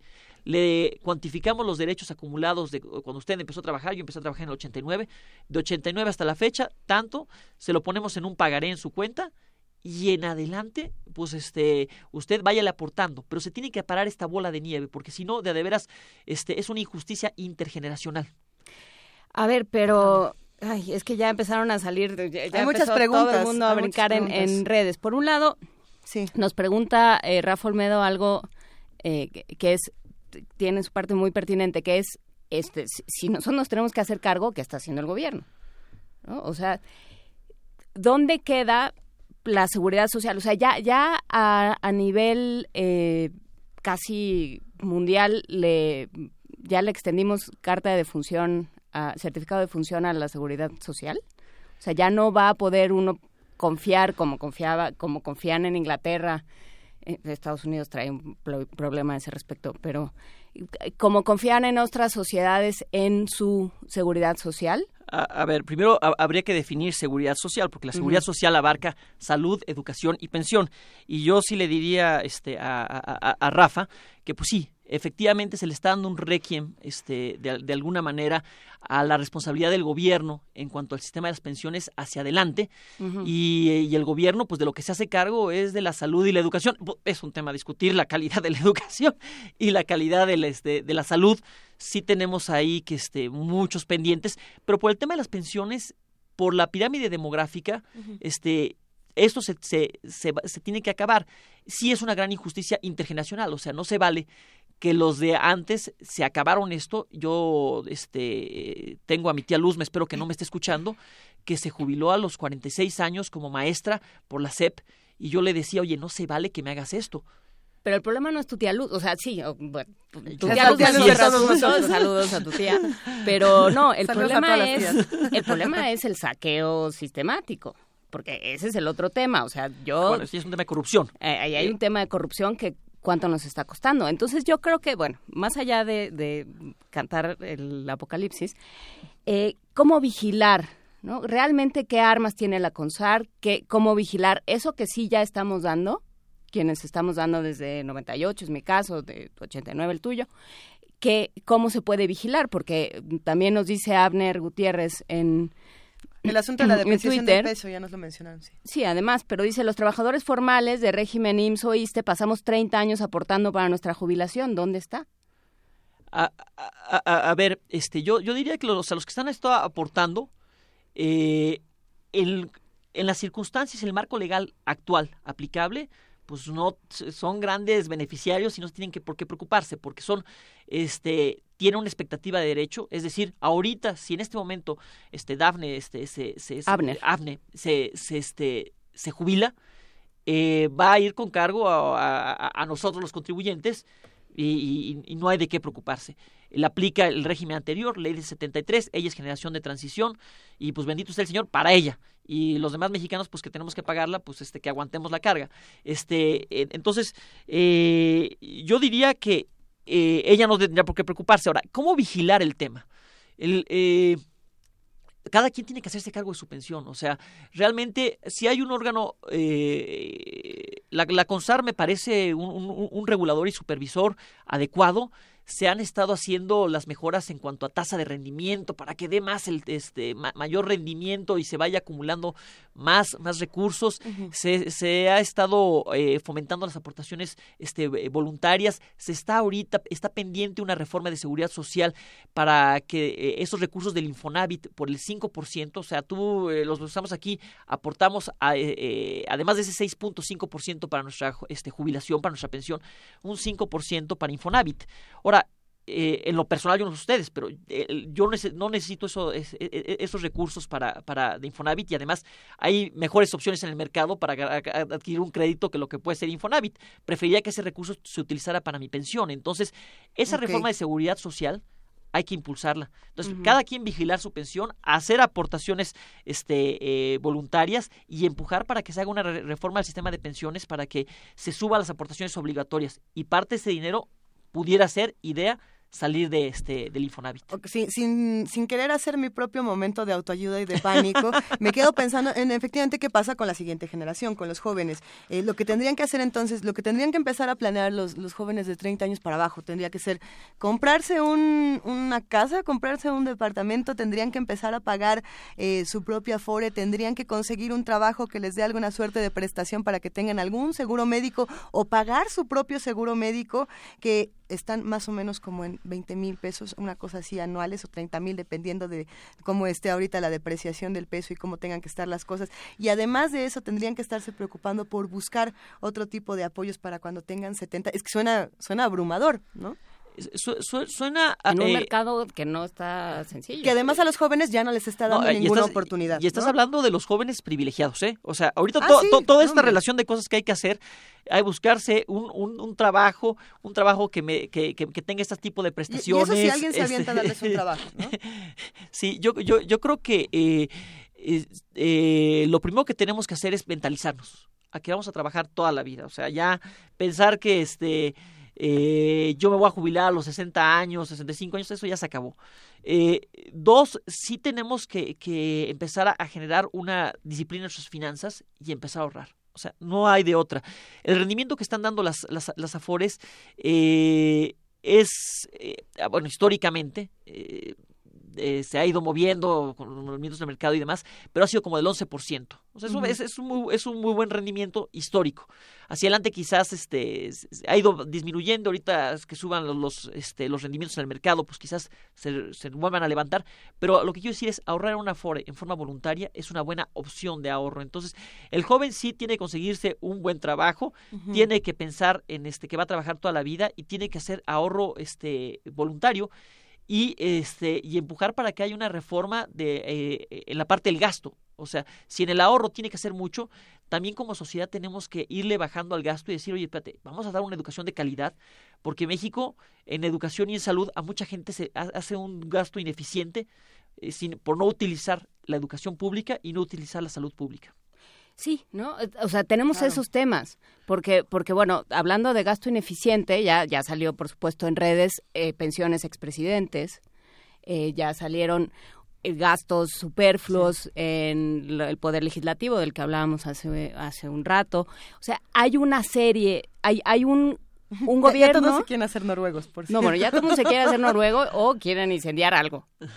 Pues a veces pues así, sí. a veces en la estación, depende de quién. Pero, eh, pero a ver, ¿no? o sea, tenemos un gobierno que no está haciendo su trabajo, parece ser, porque, porque tú estás hablando, o sea, ese joven que tú te estás planteando que tiene que ahorrar, que tiene que conseguirse un trabajo, que tiene que pensar que tiene que trabajar toda la vida, es una muy Minoría. mínima, eh, es un mínimo de un mínimo porcentaje de todos los que hoy están saliendo de esta universidad y de todas las universidades de los que llegan a las universidades, de los que terminan una educación eh, básica o media, media superior. O sea, son, estamos hablando de un país predominantemente pobre, sin posibilidades de ahorro y sin posibilidades de, de ver a futuro, ¿no? O sea, ¿cuál pensar en el futuro? ¿Cuál planear para el futuro si estamos planeando para dentro de 10 minutos? Si estamos planeando la mera subsistencia.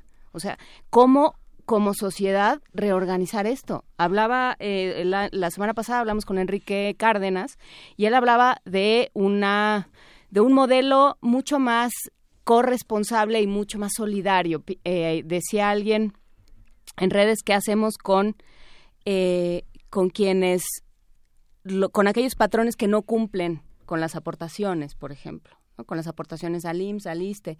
O sea, realmente con, con las, eh, las instituciones que contratan mayoritariamente sin dar ningún tipo de prestación. Uh -huh. Por ejemplo. Por ejemplo, uh -huh. ¿no? que contratan cada mes, uh -huh. por ejemplo. ¿no? O sea, todo esto, como sociedad, ¿cómo lo estamos permitiendo? Yo, Porque ver, se puede hablar de responsabilidad individual, pero volvemos a Sigmund Bauman, ¿cómo no nos hacemos corresponsables? A, a, ver, yo creo que eh, acaba de tocar muchísimos temas, ¿no? O sea, por, por, por, por, un lado, eh, so, es, tenemos un, un este mer mercado eh, laboral este bastante bastante eh, deprimido, sí. donde casi todo el mundo está en la, en la informalidad. Tenemos eh, un, problema, eso afecta el ahorro. La gente tiene, no tiene suficientes ingresos, o al menos las encuestas eh, que hace el, el, el, gobierno al respecto dicen, pues yo no ahorro porque no tengo suficientes ingresos. Y tenemos un problema que no estamos eh, respondiendo al valor principal que debe ser la seguridad social, que es el de la solidaridad. O sea, ¿qué está pasando con la solidaridad eh, que debe regir a toda sociedad? Hay un contrato social y que no se está, no se está eh, atendiendo. Eh, y por otro lado dices, ¿cómo planear y qué hacer con los patrones que no cumplen? ¿no? Uh -huh. Bueno, a ver, eh, y esto lo quiero ligar con, con, eh, con, lo que tocamos este, anteriormente, ¿no?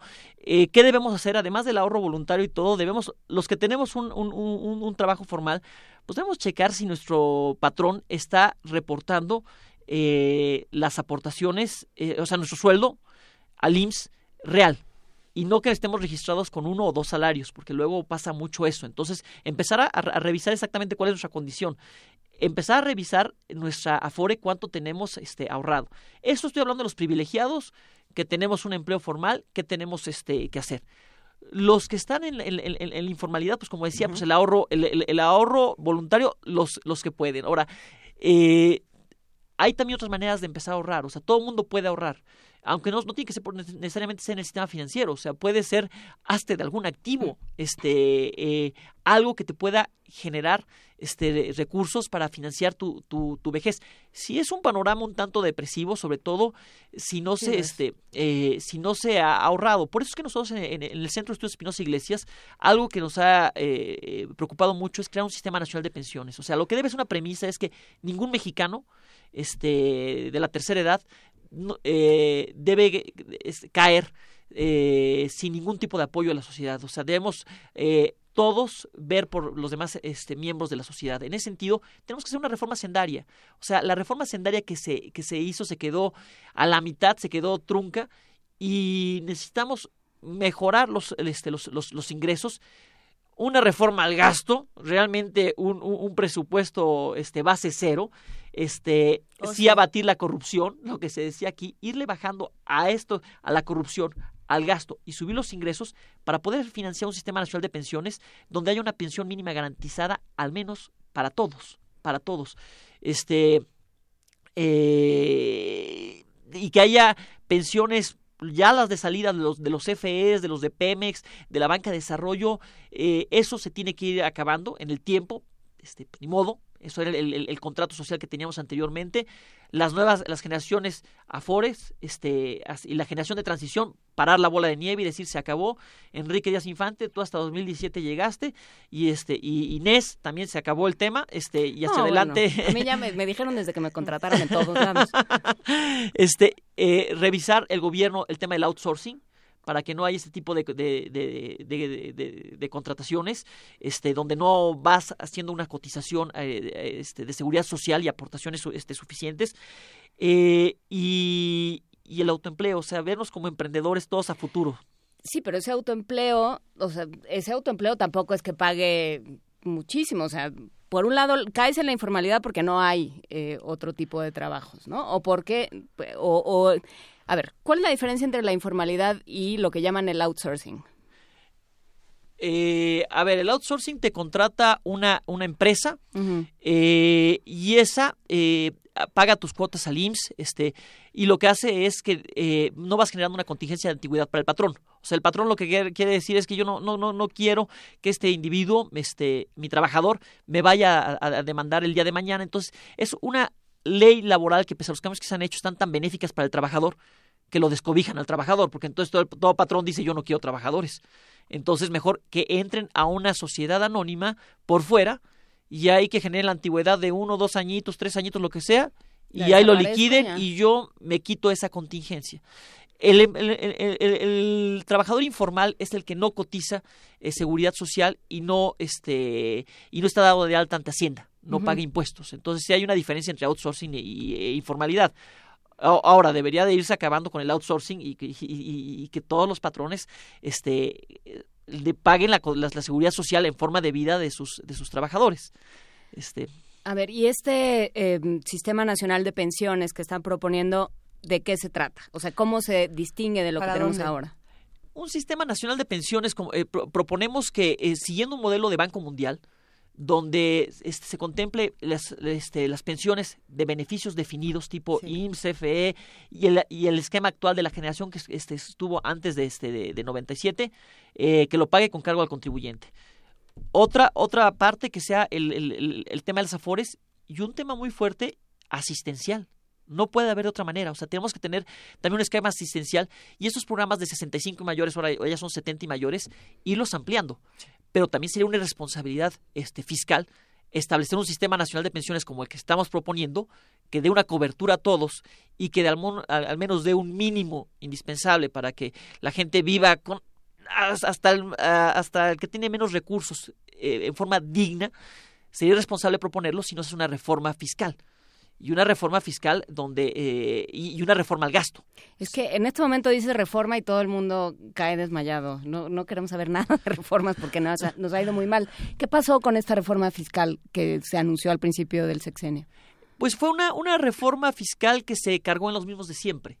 O sea, fue una, una reforma donde eh, la, gente que estaba, o sea, no se hicieron, no se hicieron impuestos de, de, de control y se, se hizo un JEPS para que esa, esa sí fue la manera como de alguna manera se trató de, de generalizar el, el, impuesto a través de alimentos y, y, este más bien de bebidas caloríficas este y que se pagaran más impuestos eh, se trató de subir, el, ISR se subió un poco, pero no fue más que una miscelánea. En realidad no fue una reforma fiscal.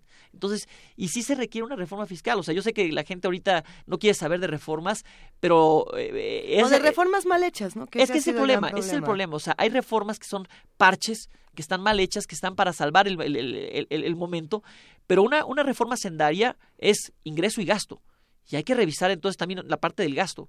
Y, hay que y, hay que avanzar con el, con el tema de, eh, de, la, corrupción abatir la corrupción. Entonces si no le bajamos a la corrupción y no le bajamos al gasto frívolo este, del gobierno que tiene un altísimo gasto en, este eh, burocracia y al tema de las deudas que cómo está el, que ya es el 50% del PIB, si no revisamos eso, pues también decir la contribuyente paga más, pues te va a decir, ¿sabes qué? Vete al diablo. Pues es lo que está diciendo ahorita. O sea, me subes la gasolina 20%, no. O sea, ¿qué vamos a hacer? Eh, por supuesto que podríamos echarnos un clavado a los comentarios que hemos recibido en nuestra cuenta de Twitter. Estamos en arroba PMovimiento y en diagonal Primer Movimiento UNAM. Y, y claro que hay un descontento profundo cuando hablamos de temas como estos. Es evidente, Carla, tú y lo dice muy bien, dice nosotros que trabajamos en la informalidad no lo hacemos por gusto. Eh, es, estos son los modelos en los que hemos tenido que insertarnos de una u otra manera porque no se nos presentan otros. Y, por ejemplo, había otro comentario que decía, eh, ¿cómo le hacemos para combatir, combatir la corrupción? No lo hemos entendido este, hasta 2017. ¿no? Eh, si, no, si no logramos buscar otras maneras de quitarnos de esta corrupción, que además no, no, no la hacemos todos, ¿no? Que esa es otra, otra cosa que, que se puede discutir mucho. ¿Desde dónde? ¿No? Creo que, creo que podríamos discutir eso también. ¿Qué, qué va a pasar si, si hablamos de corrupción como algo tan importante y de impunidad, que son, son estas dos palabras que aparecen en cada una de las mesas que tenemos en primer movimiento, y no alcanzamos a, llegar a una solución con esto, pues nos va a dar el 2025 y vamos a seguir dando estas dos palabras sin encontrar una, una respuesta distinta. A, a, ver, en el tema de la corrupción, la, la, me recuerdo la vez pasada que estuve aquí con ustedes, uh -huh. fue para hablar del Sistema Nacional Anticorrupción. Así es. Este, se acaba de, de, de implementar y eh, hay que esperar a que empiece a dar frutos. Digo, sí esperaríamos que, que este gobierno ya nos empiece a platicar de los Duartes. Sí queremos este que ya empiecen, a, a, aunque sea de manera ejemplar. O sea, el, el, tema evidentemente no es que con ellos acabe la corrupción, ni, ni, ni con Borges en, en, en, Quintana Roo, ni con tantos es más. un Borges nada más. Es un Borges. El otro, el otro tenía otros problemas. Eh, tenía otros problemas, tienes toda la razón, Inés. Este, eh, o sea, no es que con eso acabe, pero sí tiene que ser algo ejem ejemplar. Y el Sistema Nacional Anticorrupción ahorita está en la etapa de, a nivel estatal, empezarlo a, a implementar y, y, claro. y, que empiece a, a, funcionar y empezar a luego entrar a otras leyes como la de adquisiciones, obras públicas. Este, entonces, sí estamos, se está avanzando en la dirección correcta en materia de corrupción. En materia de gasto, el presupuesto base cero pues fue una, una, una burla, una vacilada el ejercicio que se hizo este, hace dos años y la verdad es que eh, pocas partidas fueron las que se eliminaron. Entonces sí se tiene que hacer un verdadero ejercicio de presupuesto base cero para ver qué, qué partidas se duplican, qué ineficiencias hay y, corregir el gasto, porque esto no, no, puede ser. Y entonces ahora sí ya podemos entrarle a la parte de los, de los impuestos y eh, hacer ya más impuestos de control y ahora sí empezar a ver si, si alimentos y medicinas va, va este o cómo va a hacerle, porque además Trump ya anunció una reforma fiscal, eso va a pegar mucho también en México, porque vamos a perder competitividad ante, ante Estados Unidos. Entonces, sí vamos a tener que entrarle, queramos o no querramos. Ay. Por supuesto, porque ¿Sí? bueno, está está el tema de anticorrupción, pero sí, no, no va a hacer nada, va a ser pronto, que eso es lo que es muy frustrante, muy frustrante, porque, porque no son cambios probablemente que vamos a ver, ¿no? No son, no son frutos, o sea, son pequeñísimas batallas que vamos a ir ganando todos los días y el, el o no, ¿no? Y, y no nos vamos a tardar mucho en verlas. Está, la gente está, y yo creo que con razón muy enojada, ¿no? Porque, porque no puedes confiarle nada a un gobierno a quien, en quien han dejado de creer, hemos dejado de creer, lo dicen los números, ¿no? este, ahí está, ocho de cada diez mexicanos eh, no cree en este gobierno. Entonces, sí, pensar en manos de ellos, en manos de este gobierno que ha aprobado eh, que se roba todo lo posible, ¿no? de otros gobiernos que han saqueado el, el, seguro social, que han saqueado, que han utilizado estos eh, sistemas de ahorro como su caja chica y que las han eh, dejado sin nada, bueno, ¿cómo, qué, decir? ¿Cómo, ¿Cómo organizar algo? ¿Cómo trabajar desde la sociedad? Pues mira, este, o sea, definitivamente eh, puedo entender la gran frustración que hay en el ambiente porque todos la sentimos. Y decir que esto es incremental y que esto es poco a poco, cuando todo el mundo dice es que ya no aguantamos. O sea, ya quisiéramos este, resultados inmediatos. Eh, lamentablemente, salvo algunos este, quinazos como los que daba en su momento Salinas o... ¿Y de qué o, nos sirvieron?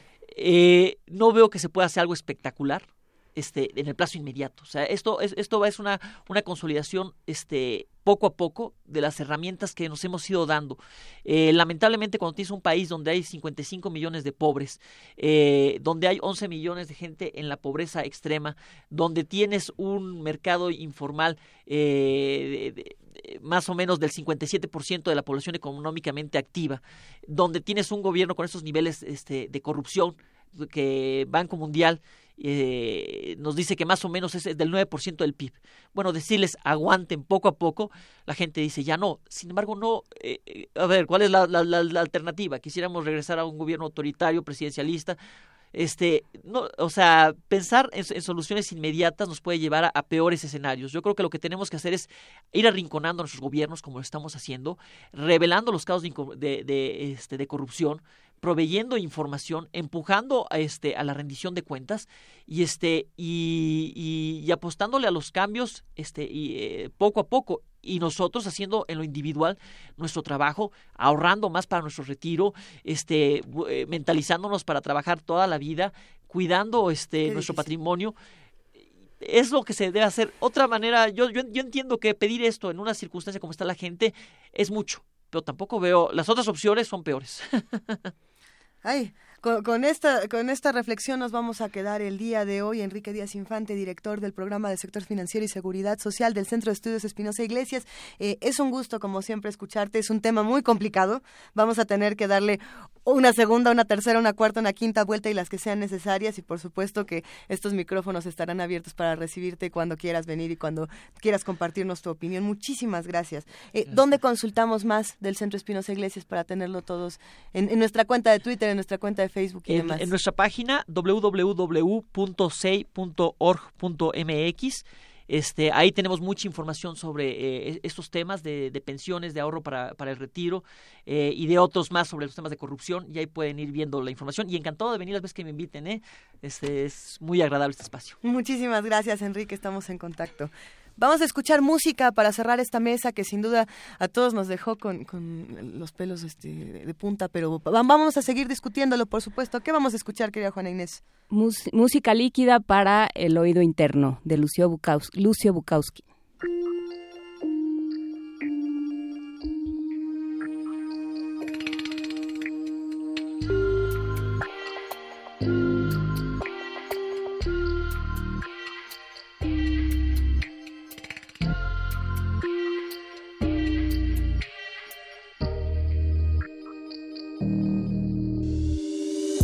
Même pas boire. mon ça, monte sur moi, j'emmerde les deux. Me balade dans le jardin des délices heureux. Comme un gosse, accéder à la magie en déséquilibre. Fête foraine pour adultes égarés au cœur d'un désert terrible. Rien de plus, rien de moins. Du sable dans la bouche et les mirages sont beaux.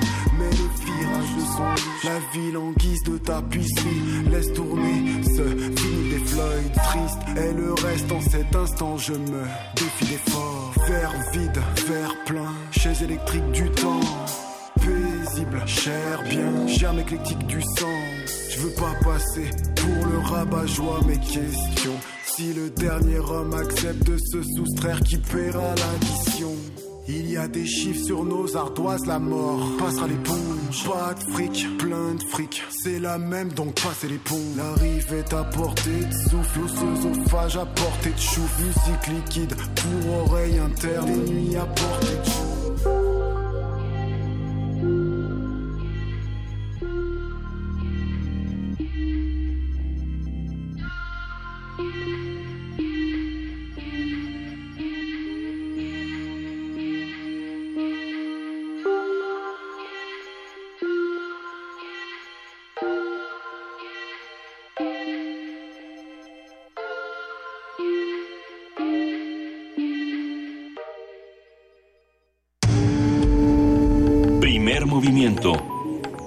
Clásicamente diverso. Qué, difícil tema, sin duda, pero vamos a abordarlo entre porque todos. vamos a hablar de gasolina. Entonces ya se va a poner muy bien.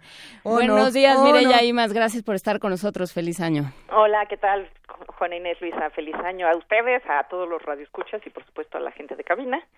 Y pues sí, vamos a hablar de gasolinazo y de la urgencia de cambiar el modelo de desarrollo. En 2017, este añito, no se esperó, pero ni un poquitito, para mostrarnos el calibre del que viene.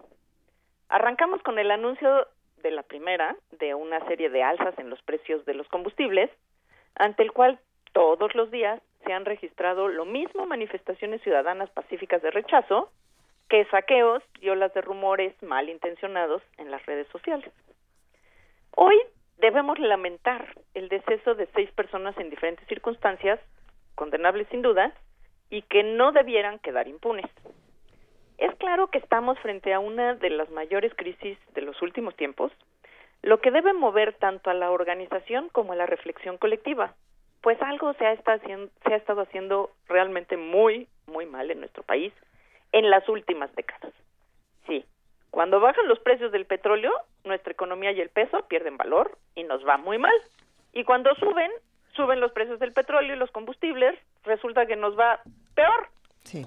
ahora sí que ya no entendemos nada. Entre los muchos y contradictorios mensajes que nos han enviado desde los más altos niveles de gobierno para justificar este incremento, no faltó quien invocar el tema ambiental al señalar, valga, válgase, que mejor no usar la gasolina. Que eliminar los subsidios a los combustibles es una medida eficiente para combatir el cambio climático.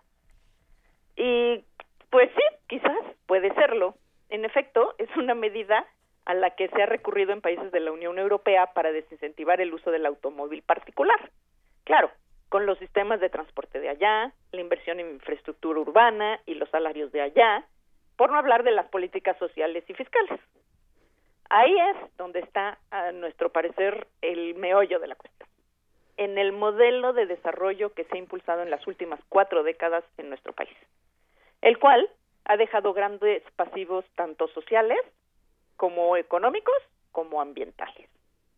Este gasolinazo nos llega al cabo de una pérdida acumulada del poder adquisitivo de los salarios cercana al 79% desde 1987, esto de acuerdo con el Centro de Análisis Multidisciplinario de la Facultad de Economía de la UNAM. Este centro nos reporta que tan solo en lo que va del presente sexenio hemos perdido más del 11% del poder adquisitivo. Al denominado gasolinazo se sumarán, y la población lo sabemos, alzas de precios en casi todos los bienes y servicios, con o sin auto. La medida reducirá aún más los escasos recursos de la ya muy golpeada economía doméstica de la mayor parte de la población. Por otra parte, la reforma energética, lejos de ayudar a desacoplar la economía nacional de la quema de combustibles fósiles, diversificando las fuentes de energía e impulsando la innovación y el uso de energías renovables, como hemos dicho ya muchas veces en este espacio, está produciendo mayor pérdida de la soberanía y especulación, pues la extracción y producción de combustibles fósiles ya no obedece a una visión estratégica del desarrollo nacional, sino a las famosas leyes del mercado. Leyes que ciertamente nunca han sido aliadas ni del ambiente ni de la justicia social. Se suma a este panorama el que en los últimos sexenios se ha impulsado un modelo de desarrollo urbano expansivo y desordenado centrado en el uso del automóvil particular. De acuerdo con el reporte Invertir para, movernos del ITDP, en el 2015, el 85% de los fondos federales destinados a movilidad urbana se fueron para el uso del automóvil, en infraestructura vial y pavimentación. Mientras que la inversión en transporte, espacio público, infraestructura peatonal y ciclista sumaron el 13.6%. Por eso, no es extraño que, de acuerdo a un artículo del urbanista Salvador Mendina en la revista Nexos, en solo 15 años el consumo de gasolinas en el país se haya incrementado de 31 a 46 millones de litros y el número de vehículos privados pasara de 10 a 25.5 millones de unidades. Como ejemplo, un botón. A pesar de ser una de las urbanizaciones más densamente pobladas del mundo, con casi 2 millones de habitantes, el municipio de Ecatepec cuenta con la maravillosa cifra de 5 cinco estaciones de metro para 2 millones de habitantes. Es evidente que mucha gente no se baja del auto simplemente porque no tiene a dónde más subirse. Así las cosas, a la demanda ciudadana de dar marcha atrás al gasolinazo, bien podríamos sumar otras como el aumento real a los ingresos de los segmentos más empobrecidos de la población, la revisión de la reforma energética, una reforma fiscal verdaderamente distributiva, el impulso en serio al transporte colectivo público y a los sistemas de energías renovables, entre muchas otras. Por eso invitamos hoy a la comunidad del primer movimiento a convertir la, digamos, un poco tardía pregunta del presidente de ustedes que hubieran hecho en el inicio de un gran debate nacional en las plazas públicas, las universidades, las redes, para que empecemos a dibujar el tipo de desarrollo que queremos y necesitamos todas y todos los mexicanos. Un desarrollo que en principio proponemos debe ser sustentable, es decir, ambiental, social y económicamente justo. Trabajemos para que 2017 sea un año lleno de solidaridad. Y esa es nuestra participación del día de hoy. Pues la retomamos y te damos muchísimas gracias. Sí, por supuesto que tiene que ser un año de solidaridad, de responsabilidad, de diálogo y, eh, como decía alguien al, al, al, final del año pasado, tiene que ser el año de la sociedad civil y tiene que ser el año de los investigadores, de los académicos, de todos, de los medios, de todos aquellos que tenemos voz, que tenemos acceso a, diferentes conocimientos para poder ponernos de acuerdo entre todos y saber más entre todos. Te lo agradecemos muchísimo, Mirella. Te mandamos un gran abrazo de Año Nuevo. Les mando un abrazo a ustedes y un abrazo a todo a toda la comunidad de Radio Escuchas y a, por supuesto a toda la comunidad de Radio UNAM y pues ojalá que 2017 nos pinte un poquito mejor. Muchísimas gracias, gracias Mireya, te mandamos un gran abrazo. Nos despedimos el día de hoy, nos escuchamos mañana de 7 a 10 de la mañana en el 860 de AM, en el 96.1 de FM y en www.radiounam.unam.mx. Mil gracias a todos los que hacen comunidad con nosotros, les mandamos un gran abrazo, tomamos en cuenta todas sus opiniones y seguimos aquí la próxima. Esto fue Primer Movimiento. El mundo desde la universidad.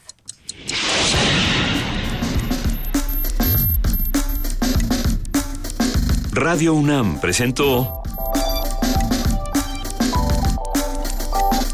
Primer Movimiento. El mundo desde la universidad.